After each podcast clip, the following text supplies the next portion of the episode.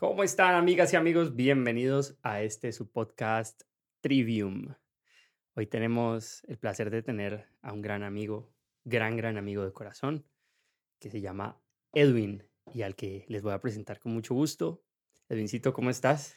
Bien, súper Camilo, gracias por la invitación y bueno, aquí como la expectativa de lo que se viene con, con este momento, este ratico y creo que un break para la vida. Qué rico. Alejito, ¿cómo vas? ¿Qué más, Camilo? ¿Cómo estás, Edwin? Súper, Alejo. Ah, bueno, me alegra mucho. ¿Cómo, cómo te fue eh, de venida hacia acá? Bien, bien, bien, rico. Bajando de la buitrera, encontrarse con Palmira. De todas maneras, el clima de la buitrera es similar, pero hay sus diferencias, sobre todo en la tarde tarde-noche donde la frescura es mucho más... Pero se siente el contraste, o sea, el contraste, eh, a pesar de que la buitrera está tan cerca de Palmira, el contraste es notorio y como tú lo dices, sobre todo en las tardes, tarde-noche, tarde-noche. incluso en la mañana también. Eh, a veces en la mañana, aunque cuando calienta, calienta también sabroso. Hay una ventaja y es que la vegetación minimiza un poquito lo que pasa en la ciudad. De todas maneras, el flujo de los carros, el afán de la gente. Tanto así que yo creo que, que, que en el ejercicio de ir en la buitrera de las cosas chéveres es, es reflexionar hasta dónde el campo nos hace tanta falta a los seres humanos. Como, no solamente como un espacio eh, por ver naturaleza, sino por entender que el cortar un árbol, el no cuidar la naturaleza, esos espacios verdes de la ciudad, eh, hacen que paguemos las consecuencias muy altas. Sí, sí, y, y, que con el campo el ser humano siempre ha tenido como una conexión de una forma natural, pues se puede decir que de ahí venimos y, y siempre es como el hábitat natural del ser humano. sí. Mira que yo creo que, que al día de hoy, eh, llevando cinco o seis meses, aunque siempre la vida tiene un contacto con la naturaleza muy especial, pero se me dificulta ya hasta ir a Cali. Sí, no te gusta. Sí, sí, no, no, no. Y no se quiere uno volver pues como ermitaño ni, ni colocar ese tipo de argumentos pues como tan, tan marcados, pero siempre hay, hay niveles de que ya siente uno como que la buitrera lo está llamando y pega uno otra vez para, para, para la buitrera porque es verdad que se ve muy sabroso. Mira que yo, desde que yo conozco a Edwin, o sea, yo sé que él ha estado rodeado de ambientes eh, muy citadinos en algunos momentos de su vida. Y a mí sí me causa mucha curiosidad cómo, cómo un man como vos que ha recorrido en gran parte muchos lugares del mundo y que se mueve en un ambiente tan empresarial a veces, pues cómo fue ese cambio, Pues cambio, lo decís, yo creo que hay un momento de la vida para todo y todo llega en el momento oportuno.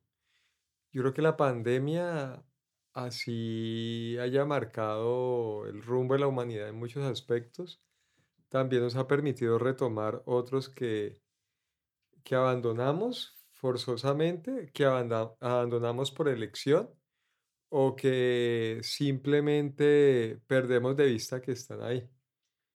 Hoy yo puedo decir, me paro en el mirador, tengo un restaurante y miro hacia el lado derecho, del lado derecho, y me encuentro con la cordillera central, donde veo vegetación en, en una amplitud pues magistral, y miro del otro lado y sé que está el Valle del Cauca, y que al fondo está la cordillera occidental.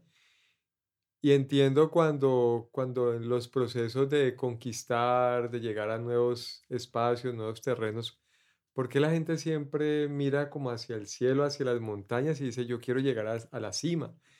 Y metafóricamente tiene un sentido y es que cuando tú estás más alto desde un lugar así, puedes dimensionar toda la creación de Dios. O sea, eso es, es, loco, pero es muy, muy, muy, muy bacano. Cuando te paras en una ciudad, porque en los últimos años, digámoslo, eh, no necesariamente aquí en Palmira, pero sí en Cali, viví en edificios y tenía la oportunidad de vivir en lugares donde se podía ver la ciudad.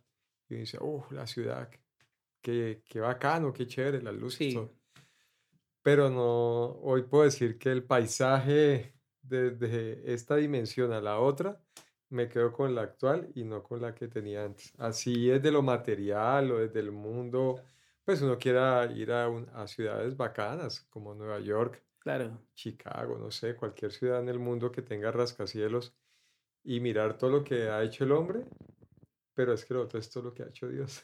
Exactamente, o sea, eh, Sí. y ahí, digamos, dijiste algo importante, y es que cuando uno llega a la cima o cuando está alto, pues de alguna manera también tiene esa capacidad de abstracción, o sea, es capaz uno de, de decir, de dimensionar que efectivamente podemos ser minúsculos comparados frente a una montaña, Sí. frente a un bosque, frente a un río.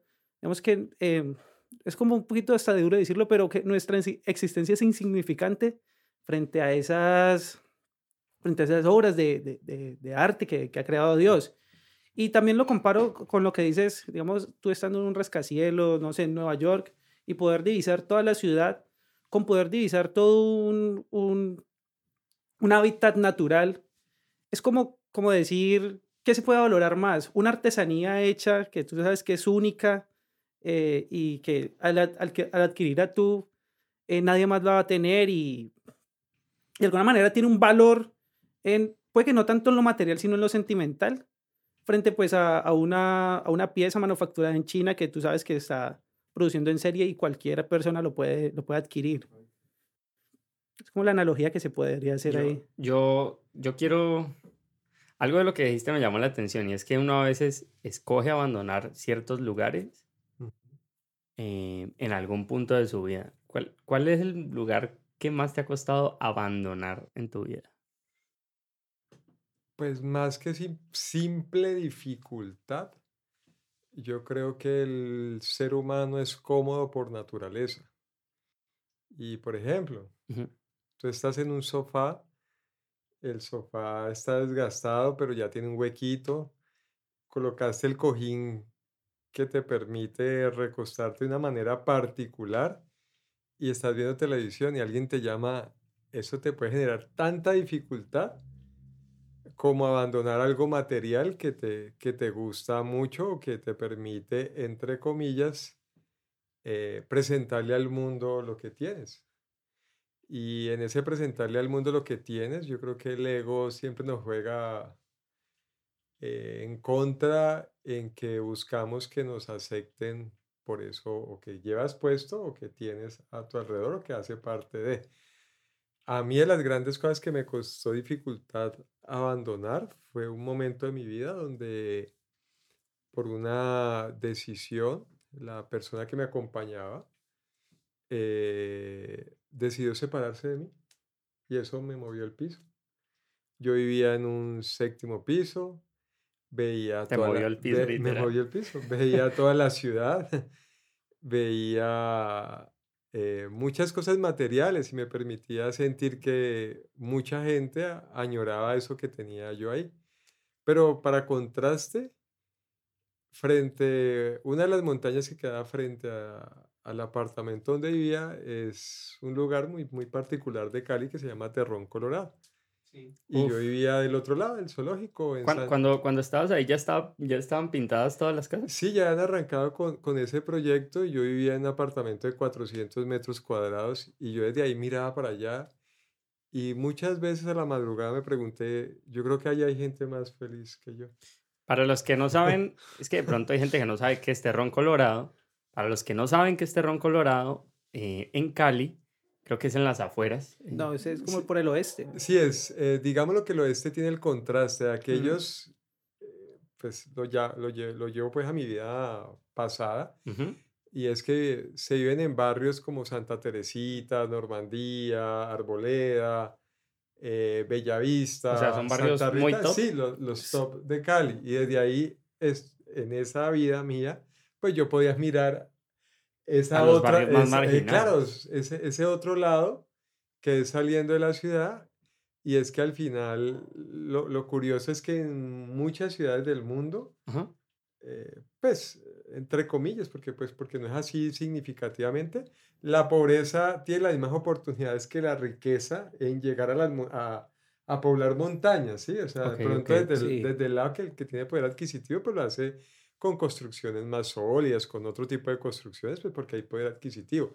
Y, y aquel que no lo tiene, pues es la forma de invadir, de lograr esos terrenos, de lograr esos espacios, y los van adecuando poco a poco, pero también parados allá en esa montaña, tienen la misma vista, la misma dimensión de grandeza, ¿sí me entiendes? Entonces, ahí, eh, lo podemos contrastar con lo que decías, que la condición natural del ser humano de, de, querer poblar, digamos, un lugar el cual esté más alejado de, del, del piso, por así decirlo. Posiblemente más alejado del piso. Mira que ahora Alejandro que lo dices, eh, es particular.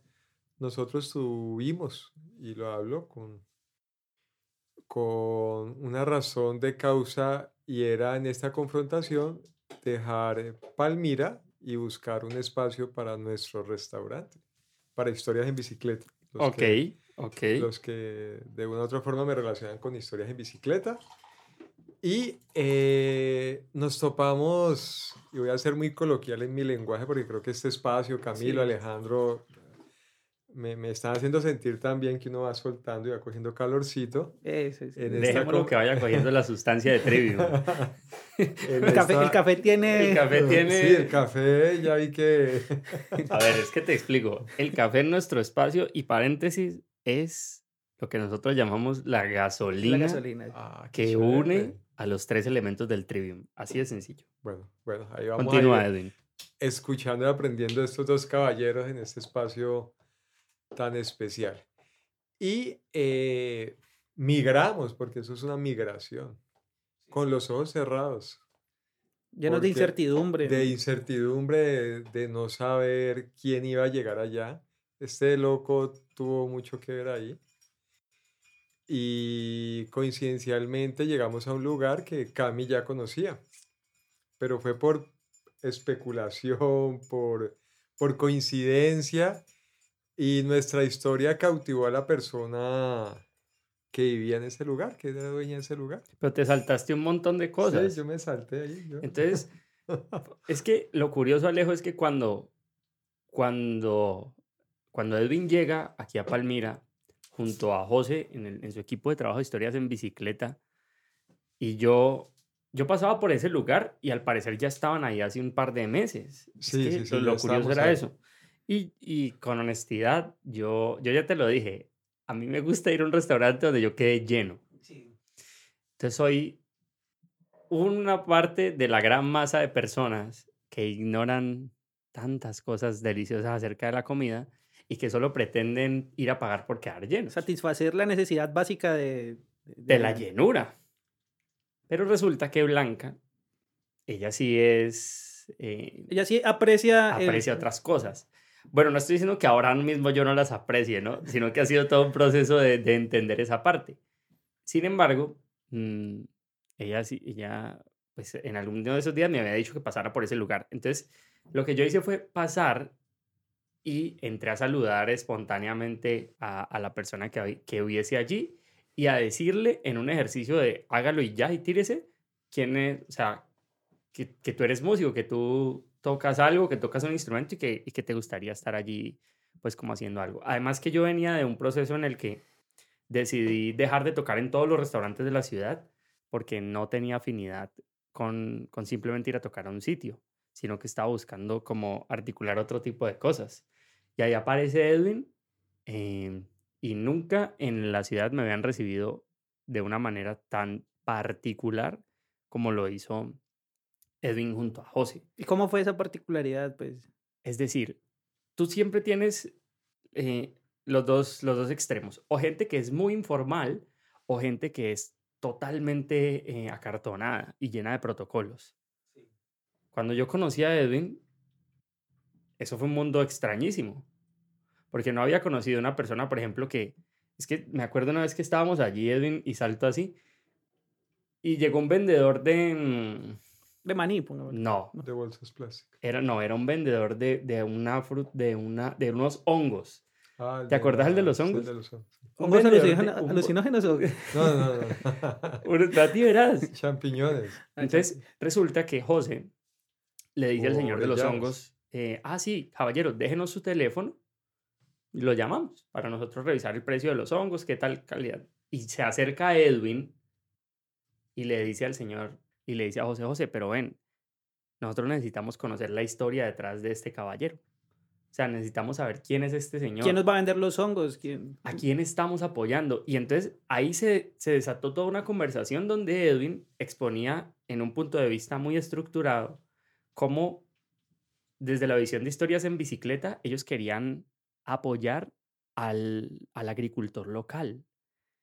Y entonces eh, esas historias en bicicleta no eran solamente historias de gente que iba a comer o de, o de bicicletas literalmente, sino que eran todas las historias de las vidas de aquella gente a la que el restaurante iba a impactar positivamente. Entonces, cuando tú encuentras a una institución como Historias en Bicicleta, una empresa tan organizada, cuyos dueños se van y se acercan a las personas de tú a tú, las apoyan, les preguntan su historia de vida, se, se interesan por sus familias, conectan con ellas, apoyan el mercado local y eso genera un impacto que no había generado ningún otro restaurante en la ciudad y lo hacen dos personas que no tienen nada que ver con Palmira y que llegaron a, creer en, este pueblo, pues vos decís, miércoles, es posible tener una administración de un negocio que combine lo mejor del, del, del ambiente corporativo con lo mejor del ambiente humano.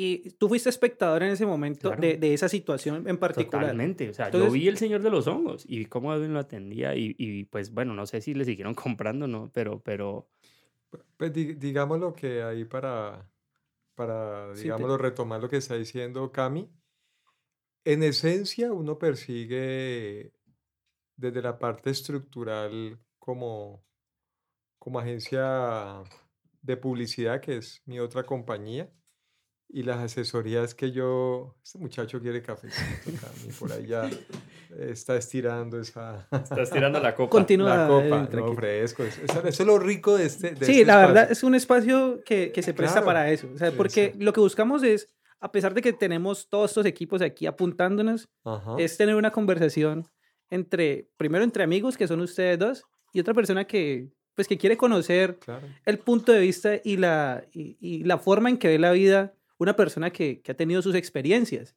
Exacto. Entonces, eh, yo creo que a veces los propósitos o pueden ser más grandes que, que las realidades o a veces las realidades superan los propósitos. Entonces, el propósito, como dice Cami en ese momento de historia, era impactar positivamente. No estoy diciendo que lo hayamos abandonado, pero uno comienza a confrontarse mucho con lo que realmente un entorno social, cultural quiere. Y esas confrontaciones te hacen a veces decir, ah, yo para qué hago esto si, si, si la gente aquí prefieren las promociones o prefieren muchos comensales tener esa cantidad y no la calidad. Entonces uno comienza a confrontarse porque hace parte de esa historia que decidimos escribir en bicicleta, montados en una bicicleta, donde toda la familia nos ha respaldado, donde desde la hermandad con José, o sea, somos primos, pero para nosotros, eh, digamos, en el contexto de cómo nos criaron, somos hermanos, eh, nos ha permitido a cada uno individualmente replantearse muchas cosas en la vida. Y hoy te digo, sin temor a, a saber que esto es una historia viva, es que no hayamos dimensionado que algo que hipotéticamente decíamos y que hoy es una realidad, era que había un lugar aguardándonos para escribir historias montados en una bicicleta, eh, simplemente a pie, escalando montañas, donde las migraciones del Cauca han sido muy fuertes en temas de violencia. Y hay mucha gente en la parte alta de, del corregimiento de la buitrera, que eso, se llama, eso es Ayacucho, se llama Gualanday, donde ya en cinco meses, eh, no anulando la acción con el Señor de los Hongos, pero, o de las Orellanas, o de lo que haya venido. Orellanas, bravo. Eso es. Ajá. Es que posiblemente a él pudimos impactarlo, pero que había un grupo distinto aguardándonos. Entonces este es el momento en que estamos trabajando un laboratorio de cocina con campesinos, estamos rescatando recetas ancestrales, estamos cultivando la tierra con ellos, ellos ya tienen la hierbabuena para historias en bicicleta, las hojas de viao, tienen la menta, tienen la albahaca, tienen el limoncillo, ya comienzan, no, esto es lo de historias. Entonces, estamos recibiendo realmente en ese ejercicio, Cami, ya productos realmente en el concepto de historia, y es trabajar con, con insumos locales en nuestras recetas, nuestro desarrollo de recetas, y en ese momento ya tenemos eh, casi que cuatro recetas con ellos, entre esos los tamalitos de pipián. Entonces ha sido muy bonito porque ya, ya ahí sí ya comienzo a sentir yo que sí es la esencia de lo que... Ven, pero yo te hago una pregunta, qué pena que te interrumpa. ¿En qué año, vos en qué año te graduaste de, de mercadeo y publicidad? y publicidad? ¿En qué año fue eso? Yo me gradué de mercadeo y publicidad en el 95. Ok. Te quiero hacer una pregunta de corazón. Desde el área, digamos, de negocios, para nadie es un secreto que uno de los negocios o de los, eh, digamos, modelos de negocios más difíciles de posicionar y a veces más ingratos eh, o con un índice de, éxito más bajo son los restaurantes. Sí. Entonces, digamos que es entendible que una persona que sea muy apasionada por la cocina, pues monte un restaurante, porque Es ama la cocina o algo así. Pero cuando tú eres un experto en mercadeo y publicidad, sabes lo que se vende, y ya voy para esa parte de tu historia de vida, ¿por qué decidiste meterte en la boca del lobo? O sea, ¿por qué un, por qué un restaurante? ¿Y qué ha pasado con la historia? Bueno, el 90%, hay un estudio que dice que el 90% de los seres humanos en algún momento de su vida han querido montar un bar o un restaurante. Es un estudio que hay a nivel mundial. Bravo, lo conozco. Entonces es, es bien particular y es que cuando miramos la, la historia gira alrededor de, la, de lo que comes Y lo que te pones. y lo que te pones, digámoslo de, de una u otra forma, pero en, en la comida tú comes tres veces al día por, pues digámoslo que en la escasez de recursos, pues habrá gente que come una vez al día y habrá gente que no come, pero digámoslo que en la, El, en, el común. en el común o en la estructura común de una sociedad se come tres veces. Hay gente que ya por dietas especiales pues comerá más, comerá menos. pero ese no es el punto a, a discutir.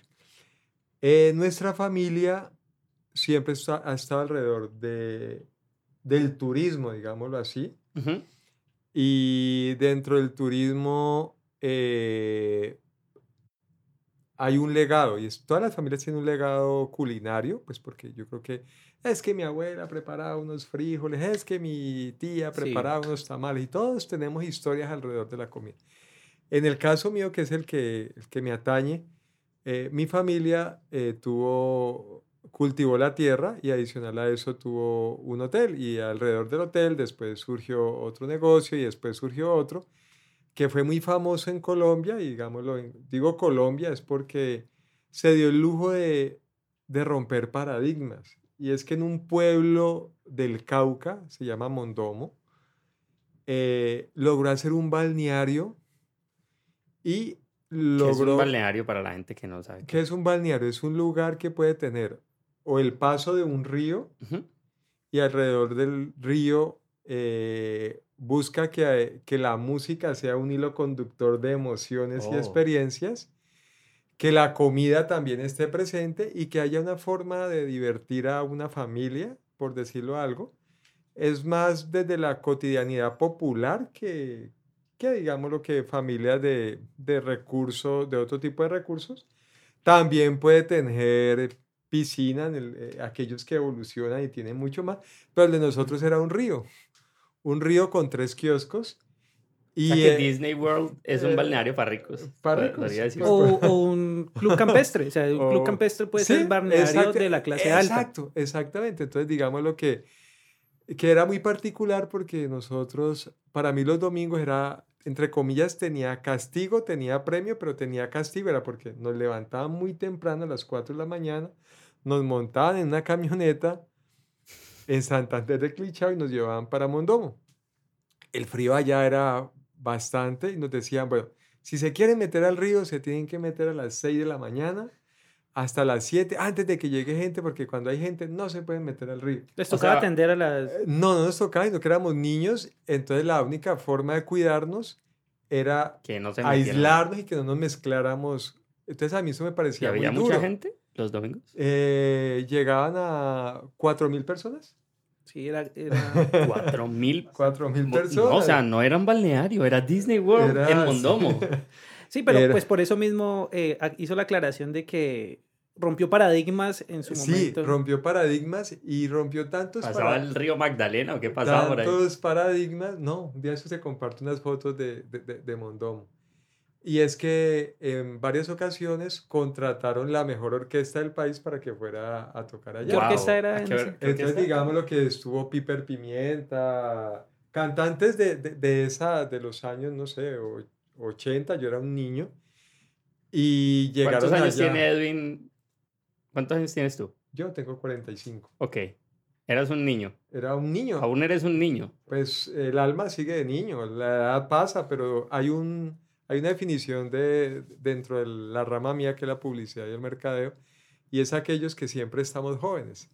Wow. Y es desde la actitud frente a la vida. Y los siempre jóvenes eh, llevamos el alma y siempre estamos dispuestos a mirar qué nuevo hay en tecnología, estar a la vanguardia de todo lo que sucede. Y creo que, O sea, que nunca, parte- nunca abandonas el, el aprendizaje. No, no, porque, porque el niño es el que pregunta. Yo creo que si uno deja de preguntar, se tragará muchas cosas que merecen ser preguntadas. La curiosidad. La Claro. curiosidad del niño Y- es... Y la creatividad. Que el mundo no es creas. estático tampoco. Y el mundo es eso, y eso me encanta la bicicleta. De ahí el, las historias en bicicleta lo que te permiten es pedalear. Y pedalear cada vez más fuerte, o bajar el ritmo, o saber que, que hay una montaña y que tienes que meterle más, más fuerza para, para, para subir, o, o saber que viene, vas a derrapar y tienes que también tener cuidado porque te puedes ir de bruces. O sea, entonces digamos lo que, que... Y adicional a eso, que montar no le hace daño a nadie porque es un, es un vehículo limpio. De hecho, si, si uno quisiera protestar contra el sistema, utilizar una bicicleta... Claro, o sea, buena y además metafóricamente tiene, tiene muchos elementos para recrear algo, algo que a veces, y yo digo, y no sé si, si la aclaración va al lugar, y es que historias es tan divertido que nos permite, por ejemplo, ahorita en febrero tener una temporada de pizza. Y nosotros no tenemos que pedirle licencia a nadie porque el formato dice que yo puedo montar, se llama historias en bici montaditos, yo puedo montar elementos que me permitan darle a los comensales una experiencia alrededor del mundo. Y nosotros siempre hemos tenido paseos, vueltas, giros, y todo eso nos hace poder hacer O recorridos. sea, esa es como la forma en la que ustedes han construido la carta La carta, conceptualmente. O sea, gira, gira todo conceptualmente. en torno a la, a la bicicleta. a la bicicleta y a la licencia de explorar eh, comida, o sea, de explorar eh, cultura, de explorar en nosotros mismos eh, recuerdos de viajes. Entonces yo, yo hoy, por ejemplo, exploro eh, por qué las costillas fritas de ese balneario eran tan ricas. Las de cerdo y eran porque eran adobadas con ajo y con sal y se dejaban en refrigeración dos días y eso hace que la carne de cerdo tenga un sabor particular o ahumar una carne con hojas de guayabo también o utilizar el naranjo agrio. Entonces comienza uno a explorar todo, todo eso que vivimos alrededor de una cocina de negras, de indígenas y de mestizos. Eso era lo rico de esa composición. Había un contraste cultural Sí, claro, que, o que sea, permitía eh, experimentar todos esos sabores. experimentar y no solo eso, sino confrontar tu paladar. O sea, eh, ¿por qué? Porque cuando, cuando tú, tú cocinas con necesidad, tu cocina es más recursiva a cuando tú cocinas con abundancia. Y esas personas cocinan con una abundancia, pero de la que tienen en la inmediatez de la tierra. Me gusta eso que Eso dices. es bello, o sea, es, demasiado. O sea que uno podría extrapolar ese, ese, eso que acabas de decir a la vida. Es decir, eh, cuando tenemos menos recursos, mejor dicho, la creatividad es inversamente proporcional Claro, a la cantidad de recursos. claro. Claro, Cuantos yo, menos recursos tengo, pues obvio, te más toca. creativo me vuelvo. Ve, mira, o sea, yo te puedo decir eh, el que vaya historia, o sea, eh, y haya ido el 29 de octubre cuando abrimos, o fue durante noviembre, y va ahora. Y va a haber unos cambios rotundos en todo, toda la dinámica. Y todo eso fue hecho por el viejo José y, y por mí, con una compañía de gente, pero sembrar una, una planta, trasladar una mesa, colgar un cuadro, mover una piedra, eh, recuperar eh, plantas, eh, digamos lo que construir un fogón de leña eh, y pensarnos en todo eso es lo que le da la dinámica eh, que yo digo y no estoy diciendo que, que los demás restaurantes de la ciudad no, los, no lo tengan porque no soy quien para, para hacerlo, pero sí valido la dinámica que tenemos nosotros. Pero ven, yo, yo pienso algo y es que, o sea, cuando uno tiene resuelta, cuando uno tiene resuelta su situación financiera, eso te permite preocuparte menos por ciertas cosas y abarcar otro tipo de ideales. ¿Mm? Así, por ejemplo, un artista que tiene un mecenas, pues básicamente puede dedicarse a crear con total libertad. Entonces la pregunta es, o la pregunta que yo me hago y, les hago a ustedes es, ok, si yo tengo un restaurante, pero estoy apenas comenzando, ¿cómo puedo pretender yo, desde mis pocos recursos, desde mi pobre situación financiera que a duras penas me alcanza para pagarle la nómina a dos meseros y tengo un restaurante en punto de equilibrio para abarcar o preocuparme por metas más allá de las puramente financieras? Es decir, ¿cómo voy a pretender salvar el mundo si no, si estoy muerto? Entonces, si volvemos al inicio, una pregunta que se quedó por allá. El 90% de los seres humanos un día hemos soñado con tener un restaurante es- eh, o un bar. Eh, quebrar en esta categoría es muy fácil. ¿Por qué? Porque ¿Qué hay que tener para quebrar? Haznos la lista. para quebrar, no, nada, nada distinto a, a no persistir. O sea, Bravo. eh, eso ya hace que tú tengas, tengas, digámoslo, un elemento que juega en contra tuya. Yo, yo por lo menos puedo decir algo. Yo llegué a las Mercedes por accidente y era porque estaba brindando una asesoría a alguien y la persona iba a traer una marca para la ciudad de Palmira. Yo venía un año diciendo, quiero montar algo, quiero montar algo acá y lo, lo evalué en muchos formatos.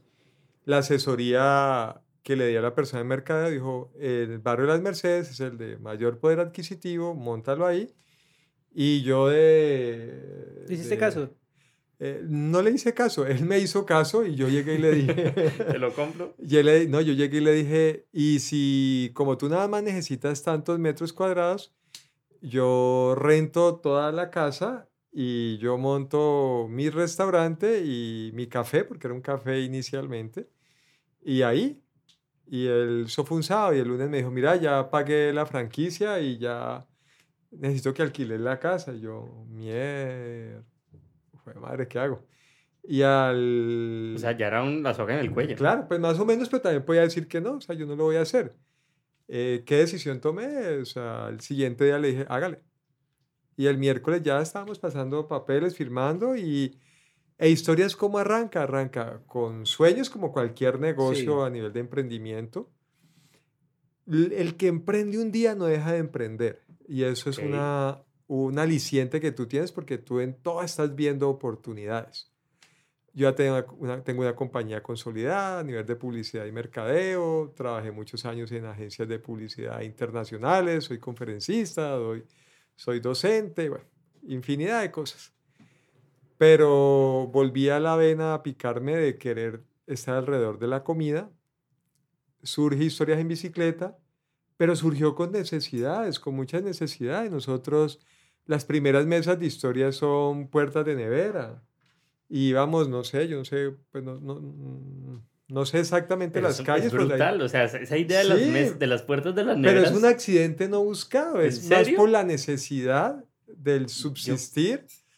Pensar que una mesa de nevera hecha con puertas de nevera Carajo, yo pensaba ser. que eso era más pensado que, un, que el... Claro, porque, porque, porque eso es lo que falta, eso es lo que, yo digo que ahí donde está el, el mensaje errado a los emprendedores.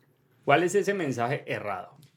Que los negocios permanecen, permanecen dentro del emprendimiento, eh, siempre arañando y todo con necesidad. Yo creo que, que uno debe saber eh, codificar, o sea, uno puede arrancar, como estoy diciendo, con esos, esos elementos de necesidad, pero uno sí debe codificarse en la abundancia. Y historia siempre ha estado codificado en la abundancia. ¿Cómo te codificas en la abundancia? La abundancia es lo que sale de mi boca, la abundancia es... Es, como una especie de ley de atracción, se podría decir. Sí, claro, pues si, si, yo, si yo me siento pobrecito, pues, pues me quedo en el pobrecito. Si yo... cómo, cómo identificar que como emprendedor me estoy sintiendo, porque normalmente el que se siente como pobrecito no se percibe como así, o sea, es decir, las víctimas no se perciben como víctimas, eh, al menos no públicamente, y no se atreven a reconocerlo. Y yo creo que llevar eso al nivel empresarial es aún un poco más complejo. Sí, digámoslo que, que pues no me gustaría eh, entrar en, en, en, un tema así porque digamos lo que eh, hay una contrariedad ahí de postura y son muy Me gustaría entrar en ese tema. lo que pasa es que es que yo toda la vida yo veo la vida con abundancia. Entonces, es tu forma de ver la vida. Sí, yo veo la vida siempre de la riqueza. O sea, eh, yo creo que yo puedo hacer de, de algo que es una conferencia que yo doy, Sopita de Menudencias, donde la vida un día, después de mi separación y de un revés económico, me hizo tener en la nevera eh, una rama de cilantro marchito, un puñado de arroz, eh, una bolsita con unas mollejas, unas tres papas amarillas con ojitos que ya llevan no sé cuántos meses ahí, y tirarme se llaman papas Tutankamón, Edwin. Bueno, no, sabe, no sé cómo se llama, pero y casi que sentarme y llorar, decir, pucha, ¿qué como? Si yo vengo de comer lo, mejor. de la Lo mejor y, y llegó la, la, niña que me colaboraba, eso era en la agencia de publicidad, eh, después de mi separación, un momento de, de dificultad emocional y también material. Y lo dice, con mucha calma, ¿no? O sea, él lo dice... Seguramente ya lo interiorizado y ya... ya, me dice la niña que, que, que, que, nos ayudaba ahí, me dice, don no llore, que, me parte el alma, párese de ahí. Ay, yo me paré como con, con rabia en el, del suceso y le dije, ver qué hay. Y ella fue la que encontró todo eso, me dijo, pues eh, solo hay esto hoy. Y yo le digo, pues vamos a hacer una sopa, una sopita de menudencias. Wow. y hice una sopa de menudencias. Y yo creo que ha sido la sopa de menudencias más edificante de mi vida. ¿Por qué? Porque me, pidió, me permitió confrontarme que yo puedo ver en la escasez la abundancia y en la abundancia, en la abundancia excesiva, tener mucha escasez. Explícame eso último. Claro, la abundancia excesiva es que yo, esto está como desnudando la vida de uno, hermano.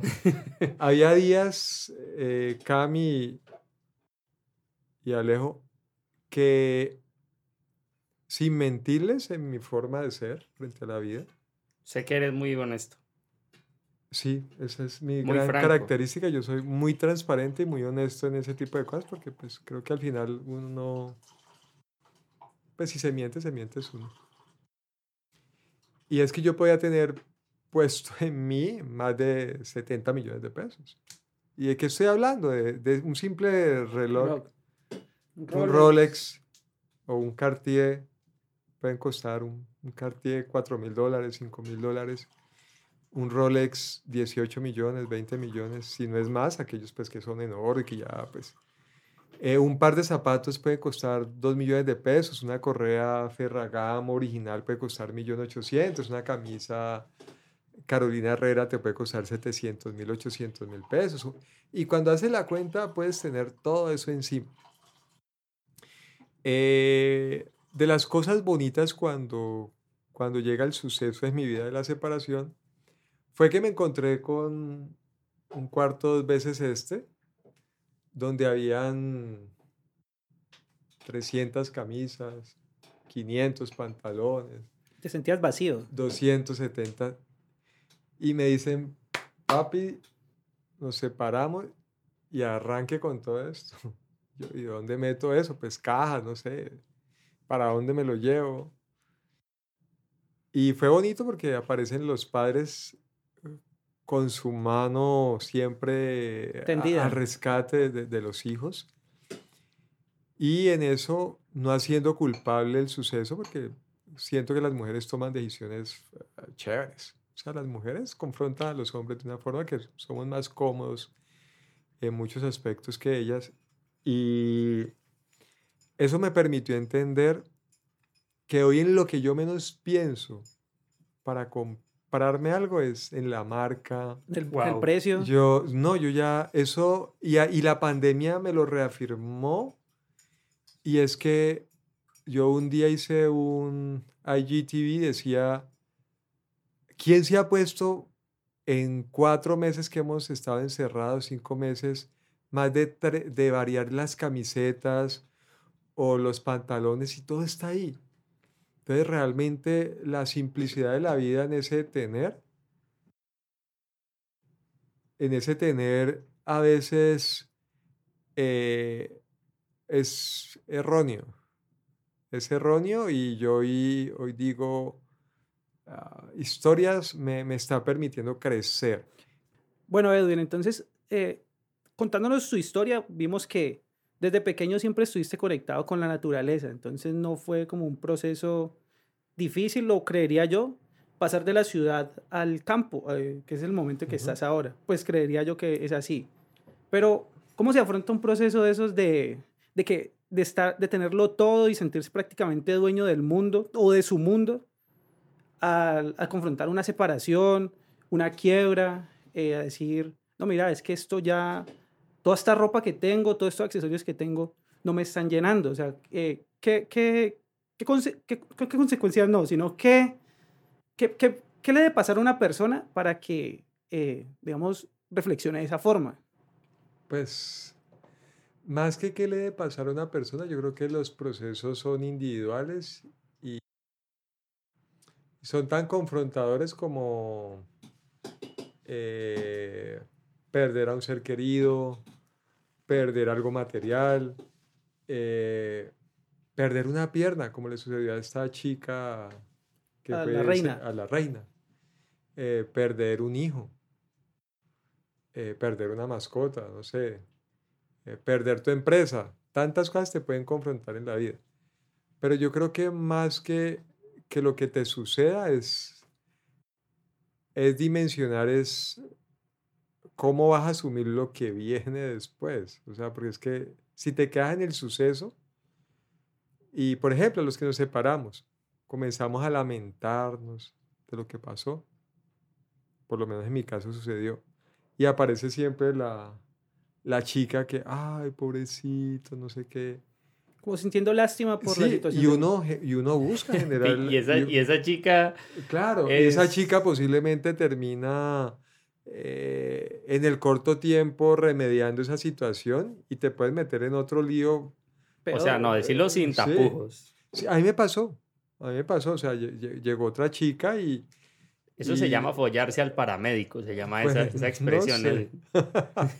Pues esa no la conocía, pero pues Edwin se folló al paramédico en guerra. Eh, y bueno, entonces, en, eso, en esa follada que está diciendo Cami, eh, entendí que no era, que no era por ahí, que los procesos son distintos, que, que no te puedes quedar lamentando, pero los seres humanos preferimos lamentarnos muchas veces, eh, y bueno, lo que hice fue replantear muchas cosas de la vida y creo que eso es lo que me permite al día de hoy, a hoy, porque no hay nada seguro. Un día nos dijeron que quedan encerrados en cuarentena y eso se prolongó más tiempo del que pensábamos.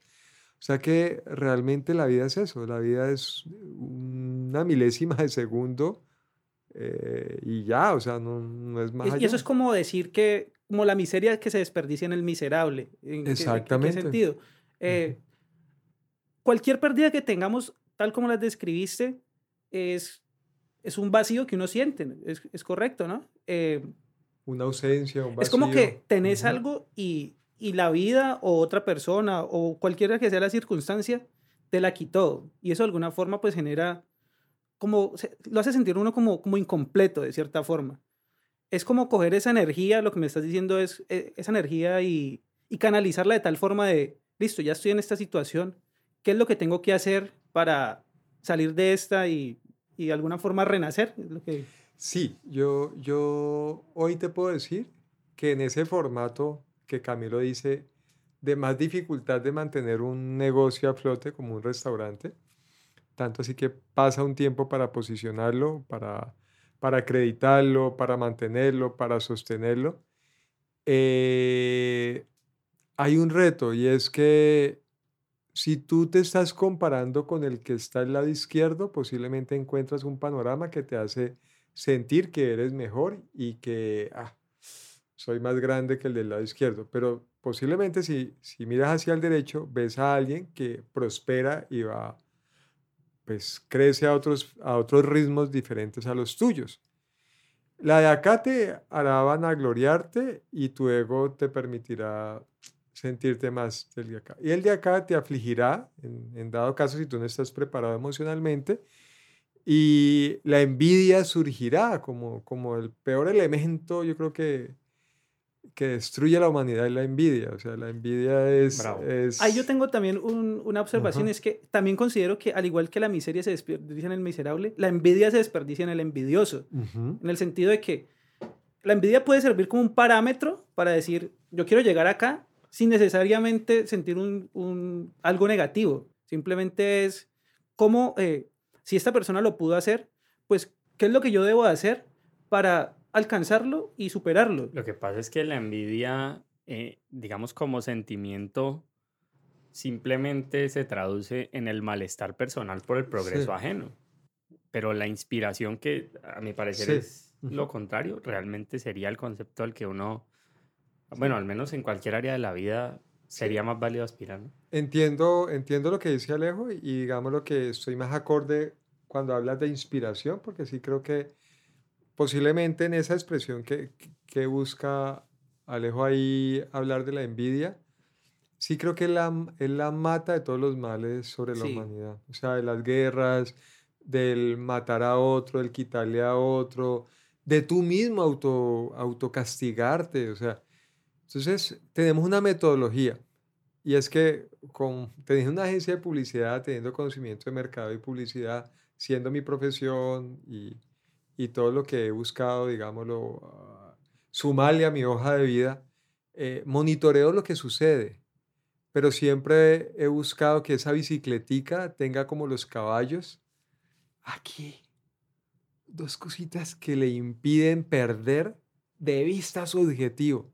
Y eso es lo que le pasa a la ciudad. Y ahí respondo una pregunta que ustedes me han hecho sobre el emprendimiento. Y es lo que cuando me confrontan, saben que esa parte la encuentran en mí. Es que yo desde la pasión, la emoción, digo, mierda. O sea, el mundo está hecho para buenos, Vos sabes que envidian, excelentes, mejores, o sea, apasionados y gente que tenga el carácter de asumir retos. Y eso es lo que hay en mí. Ahí ya me comienzan a encontrar en otra dimensión y es la donde posiblemente eh, hay mucho por aportar.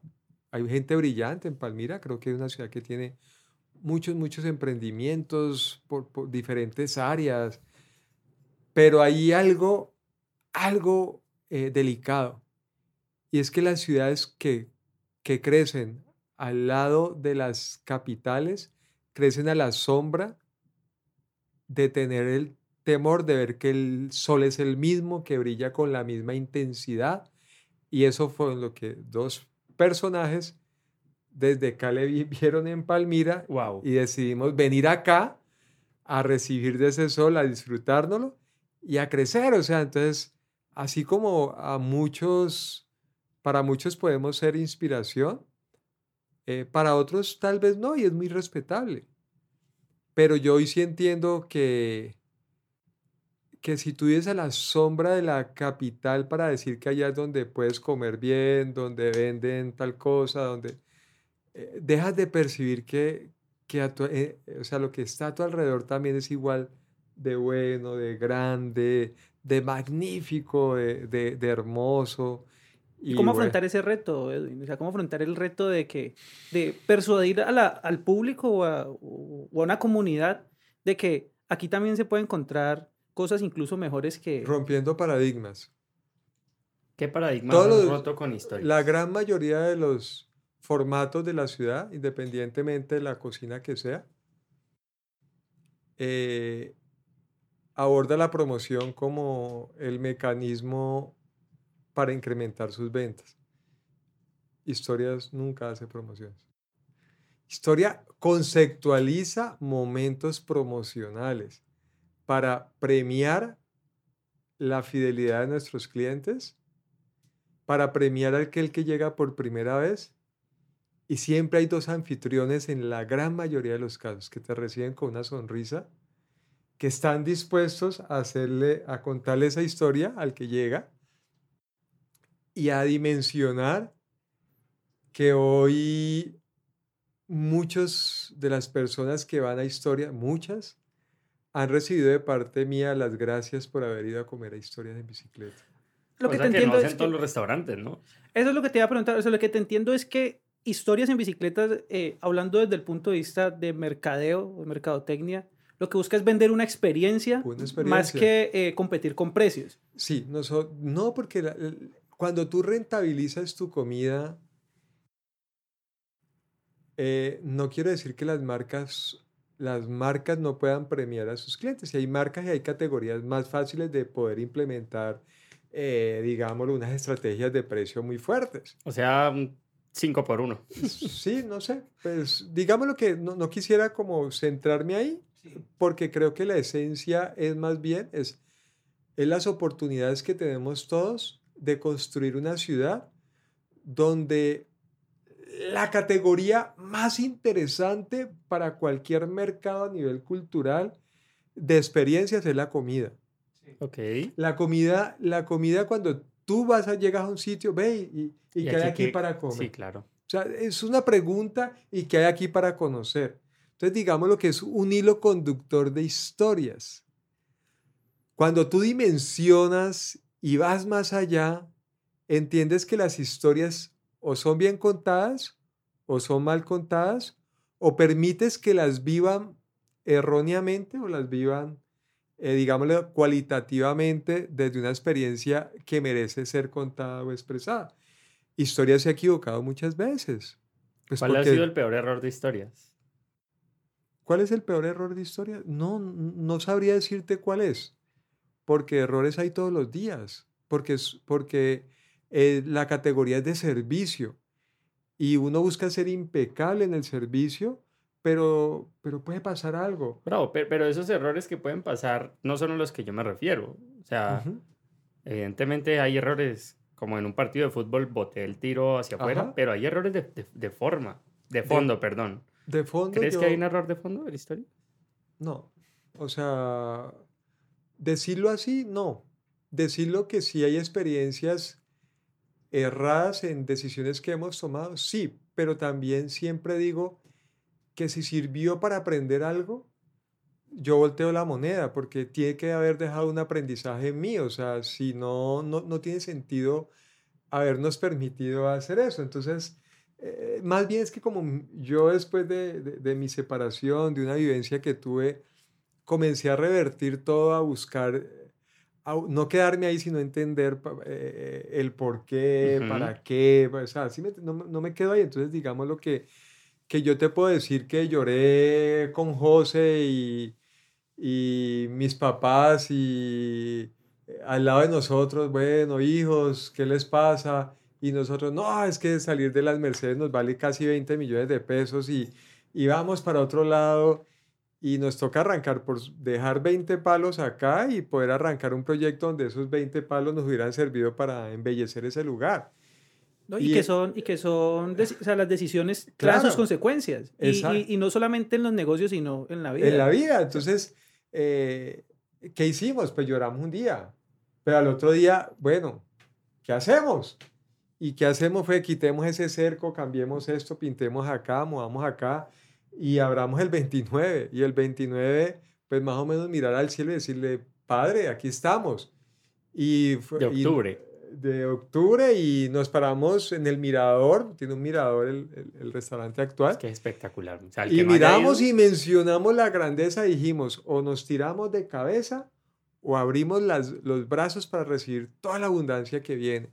Y les puedo decir que fue una decisión respaldada por el que todo lo puede eh, y que, que hoy yo puedo decir que, que siempre todo el mundo tiene las mismas oportunidades, pero no todos las ve.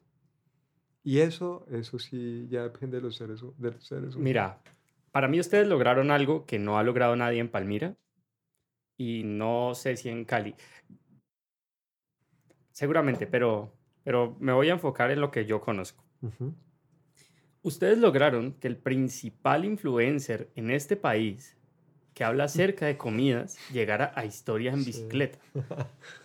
y es que Alejo, cada vez que yo veo influencers, yo, yo soy como muy tajante con el tema de los influencers, ¿sabes? Porque a veces creo que para que ellos te saluden y cualquier cosa ya hay que pagarles. Entonces, ah, me cuesta, me cuesta. Soy a veces muy escéptico en ese tipo de cosas y digo, ah, qué basura que, que, que los influencers se vendan de una manera tan, tan chistosa para... Y, que también hay que diferenciar entre lo que es un influencer y un attentioner. Ok. Entonces, cuando yo, yo no sabía de la existencia de ese man porque yo no sigo, o mi, mi principal, digamos, contenido, el principal contenido que sigo no es ese, pero una vez llegué a donde Edwin y Edwin me dijo, mira, hay una persona que es muy importante en la comunidad de gente que valora el tema de la comida y que sigue las experiencias gastronómicas. Y Edwin, ve, Edwin es una persona expresiva, pero no es una persona muy expresiva, al menos no en algunos momentos. Por ejemplo, hoy yo le abrí la puerta para, para que entrara aquí al estudio y yo, o sea, yo pensé, yo dije, ah, pues madre, Edwin está de mal genio, hoy no triste. Y no, o sea, la, la, mayor parte de veces que pienso que Edwin está con una emoción X o Y, eh, no, lo he, no lo he podido leer muy bien, pero después me doy cuenta que está bien. Así que en ese momento él me lo dijo en unos términos tranquilos. O sea, no alcanzaste a mencionar la importancia que tenía para Edwin y para el restaurante claro, la visita de... De esa persona. Entonces, a ver, ¿cómo fue atraer la atención del principal influencer en temas de comida en nuestro país y qué significó para ustedes como restaurante pues esa visita. Bueno, era un tema que no, que, si yo hubiese podido elegir, digámoslo, no lo hubiera traído. Pero agradezco que lo hagas. Sí, yo soy de, de, de yo sé controlarme y es porque hay algo que, que apliqué para, para, la docencia y era aprender a escuchar.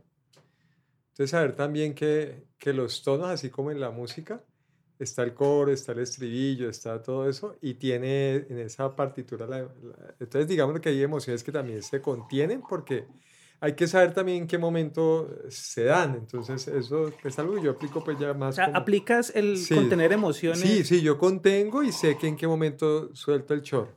Ya. Eh, el influenciador más grande de Colombia y ya uno de los de Latinoamérica se llama Tulio Recomienda. Saludos para Tulio. Ojalá no repostees. Tenemos que compartir este café los eh, Tulio, Tulio es, es una persona que, que rompió los paradigmas y es que así como va a, a ese restaurante top de, de, de una ciudad, eh, va por carretera y se encuentra con un vendedor ambulante y para él tiene la misma importancia que ese. Entonces eso hace que, que muchos lo critiquen, que muchos digan, ah, una recomendación de ese man no, no tiene tanta trascendencia, pero hay otros que saben que lo que toca eh, permite visibilizarlo de una manera... A mí me encanta, weón, yo no lo seguía, y hoy lo, sigo porque, porque... Y te conmueven las historias. y es que además que si vos no sabes nada de cocina, Ah, sí, aprende fácil con Tulio. Tengo que seguirlo porque o sea, Seguilo, mi- seguilo mis habilidades culinarias son... De recetas con Tulio aprendes, Soy- tiene su app muy chévere. ¿Tiene una app? Cocina fácil con Tulio. hice una sangría por primera vez en la vida. Pero la sangría tampoco es que tenga mucha acidez. Ay, pero me vas a quitar el mérito. Le va a quitar el crédito, hermano, no. O una sea, sangría. Háblame unas lasañas, una pizza. No, pero es que el pro- la vaina con Tulio es que las recetas del man son re breves y la puedes hacer con los ingredientes que tenés en la tenés, puerta, la- ni sí. siquiera en la nevera, en la puerta de la nevera. Me hice mi primer sangría con Tulio recomienda y la pasé bien. Y Eso está- entonces, ¿Y qué pasa con eso? Yo, el- la otra semana, por eso eh, hay una fecha especial, y es que es el aniversario de la visita de Tulio a Historias en Bicicleta. Están en las Mercedes. en las Mercedes en esa época, hace un año, y en esa visita yo llevaba dos meses, en que lo, eh, llevaba varios meses siguiéndolo, pero llevaba dos meses en que vi un artículo súper bacano que el man escribió y hice un comentario, pero eso es que cuando yo, ya- yo me siento ya y, y digamos lo que, que profundizo con, con mi mensaje. Y le conté, íbamos para Cali y le conté a José pasando el o sea, le peaje. escribiste a Tulio por el inbox. Yo le escribí, no, en, el, En un- en, en un el- comentario, en el la post de, de él, yo llegué y hice el comentario. Y entonces yo llegué, íbamos pasando el peaje, íbamos para Cali y le digo a José, ve, mira que este man de Tulio escribió algo tan bacano y me tocó el corazón porque me había ahí reflejado y yo le escribí, yo le hice un comentario. Y el man le dio me gusta al comentario. al comentario. Entonces yo le dije, ve, tan bacano. ¿Y vos no pensaste que le había dado me gusta al community manager? No, yo O- nunca, por mi cabeza nunca pasó eso. Ya. Yo simplemente le, hice, le dije eso a... O sea, quisiste hacer un comentario quizás como anónimo, pero digamos... No, bajo historias en bicicleta, porque era historias en bicicleta el que estaba respondiendo el comentario de Tulio. Ya íbamos llegando, han tra- transcurrido 10 minutos, 12 minutos, al puente del comercio entrando a Cali, y le dije, ah, yo, yo en el la mitad del camino le dije a José, eh, ah, qué bacano el día que, qué bacano el día que este man nos esté siguiendo. Entonces le dije, qué bacano, huevón. Y llegamos al puente del comercio y me dio por coger el celular cuando yo, José, este man nos está siguiendo. Yo gritaba, pues yo, yo siempre me emociono. Entonces ahí donde yo ya no contengo, Eh, como se dice. hubiera pagado una boleta por ver a Edwin así. Ya le voy a contar la, No. la única vez que, bueno, la única y las únicas veces. Entonces de ahí pasó, transcurrió todo el día, hicimos lo que teníamos que hacer. Y yo llego y aquí a Palmira, hay un lugar, digamos, a tomar un cafecito en Llano Grande y grabé una nota. Dije, eh, hoy, qué rico, estoy aquí con José, hoy es el día de descanso, pero Tulio, Tulio recomienda nos está siguiendo y eso para nosotros que, que alegría y sé que un día lo vamos a tener acá, más o menos como eso. De eso yo llegué y al mes yo le dije a todo el equipo, les dije, voy a hacer unas modificaciones en el restaurante porque arranca un reto criollo andina con el sancocho y Tulio va a venir aquí a Historias en Bicicleta. Ah, o sea, lo... Lo, Lo decretaste. Yo lo Exactamente, decreté. lo de- Yo le decreté así. de- O sea, y- la gente creyó que era verdad. No, a mi equipo de trabajo y yo no sé si ellos creyeron o no creyeron. Pero vos Lo- les, di- lo- o sea, dijiste con una seguridad. Ah, sí, claro, yo, no- yo por qué la O sea, lo admirable es que vos mismo lo, lo o sea, te lo creíste. Sí, claro. Y yo comencé y entonces dije, yo quiero que esta pared tenga frases eh, inspiradoras, entonces pinté una pared negra y hice eso. Quiero que la cocina salga de este lugar y se vaya a ese patio acá y quiero hacer una huerta y pintarla de rojo y azul y que ese man vea que esto es inspirador para cocinar. Eh, y comencé a hacer cambios.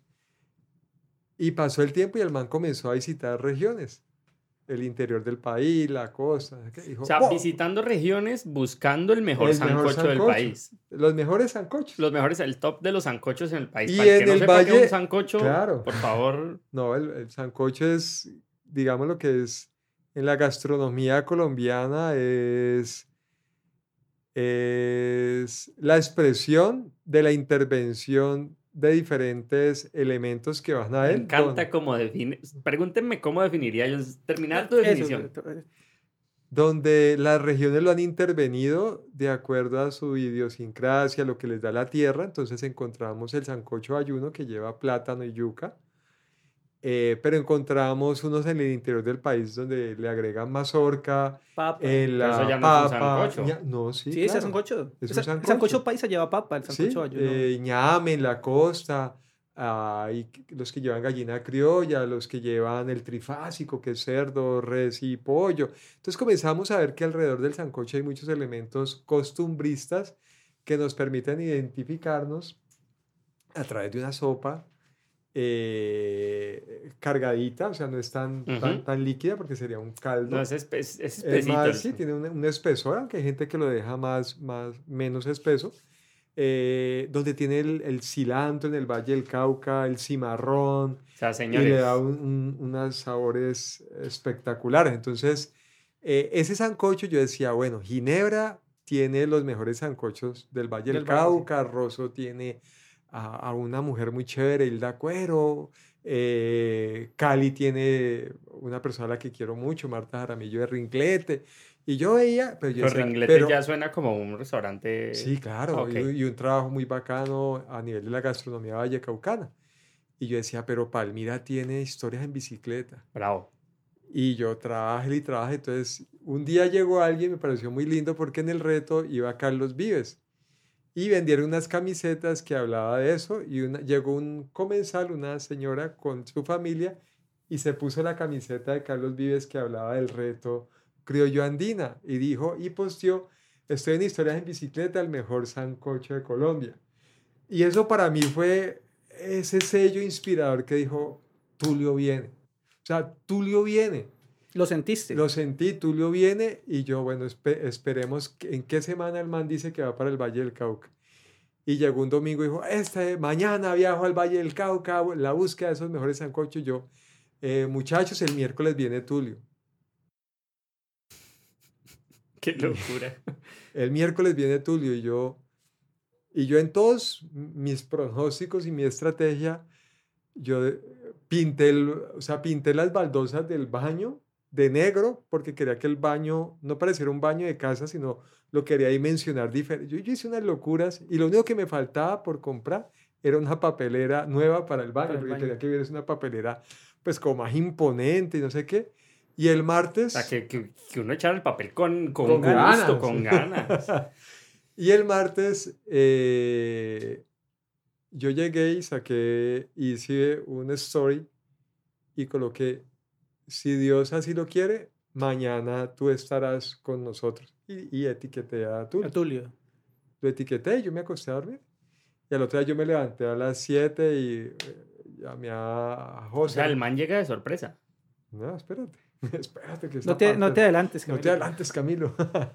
Soy, soy como. como Llegué que- y le dije a José, recordá que hoy viene Tulio y nos falta la papelera del baño. Entonces salimos, estábamos viviendo en el Samán, O sea, todo esto es- era decretado. Todo esto era decretado. estábamos viviendo en el Samán y José arrancó y yo le dije, no, para que me falta algo. Me devolví. eh, hay un personaje en Santa Elena que se llama Chuchú, que hace fotografías de época. Y toda la familia, hacía 15 días habíamos ido todos y nos habíamos hecho una foto, pero todos dijeron, José y Edwin hagan una fotografía antigua en dos bicicletas, impriman la grande y la cuelgan En el en restaurante. el restaurante. Ujú. Entonces yo me devolví, me volví por esa foto. Y cuando llegué al carro, José me dijo, ¿y eso? Le dije, no, es que aquí nos va a firmar el autógrafo Tulio. Y nos fuimos para Home Center. Compramos La la, papelera. papelera, llegamos El a... marco, o el marco no lo compraron. No, ya yo, yo lo dejé porque era, era un banner y ahí... Oh, ya, bravo. Y llegamos a historias y yo entré al baño, comenzamos a trabajar porque salían los almuerzos al mediodía. Y entré yo al baño cuando yo escuché que golpeaban la puerta y yo escuchaba como entre risas, como que querían llorar, como que Tulio viene. Y yo, ¿cómo así? Yo salí del baño y José me, me coge y me decía, hermano, Tulio viene. Y yo, ¿cómo así? Y escuchamos el audio del man. El man le vibró el celular a la madrugada, él nunca lo mira y vio y abrió el, el, El mensaje de la señora. el mensaje, eh, el mensaje de nosotros, Ah, ya. de nosotros. Y nos mandó un mensaje a las nueve y cuarto de la mañana, muchachos, creo en lo que están haciendo. Mándenme en el nombre de uno de ustedes para comunicarme con ustedes y planificar si hoy puedo ir a visitarlos a Palmira. Wow. y de pronto saliéndonos un poco de, de, la razón y entrando un, un, poco más al esoterismo, ¿crees que de pronto es un don que tenés de, de decretar y que se cumplan las cosas? Pues hermano, yo, yo, yo creo en Dios firmemente.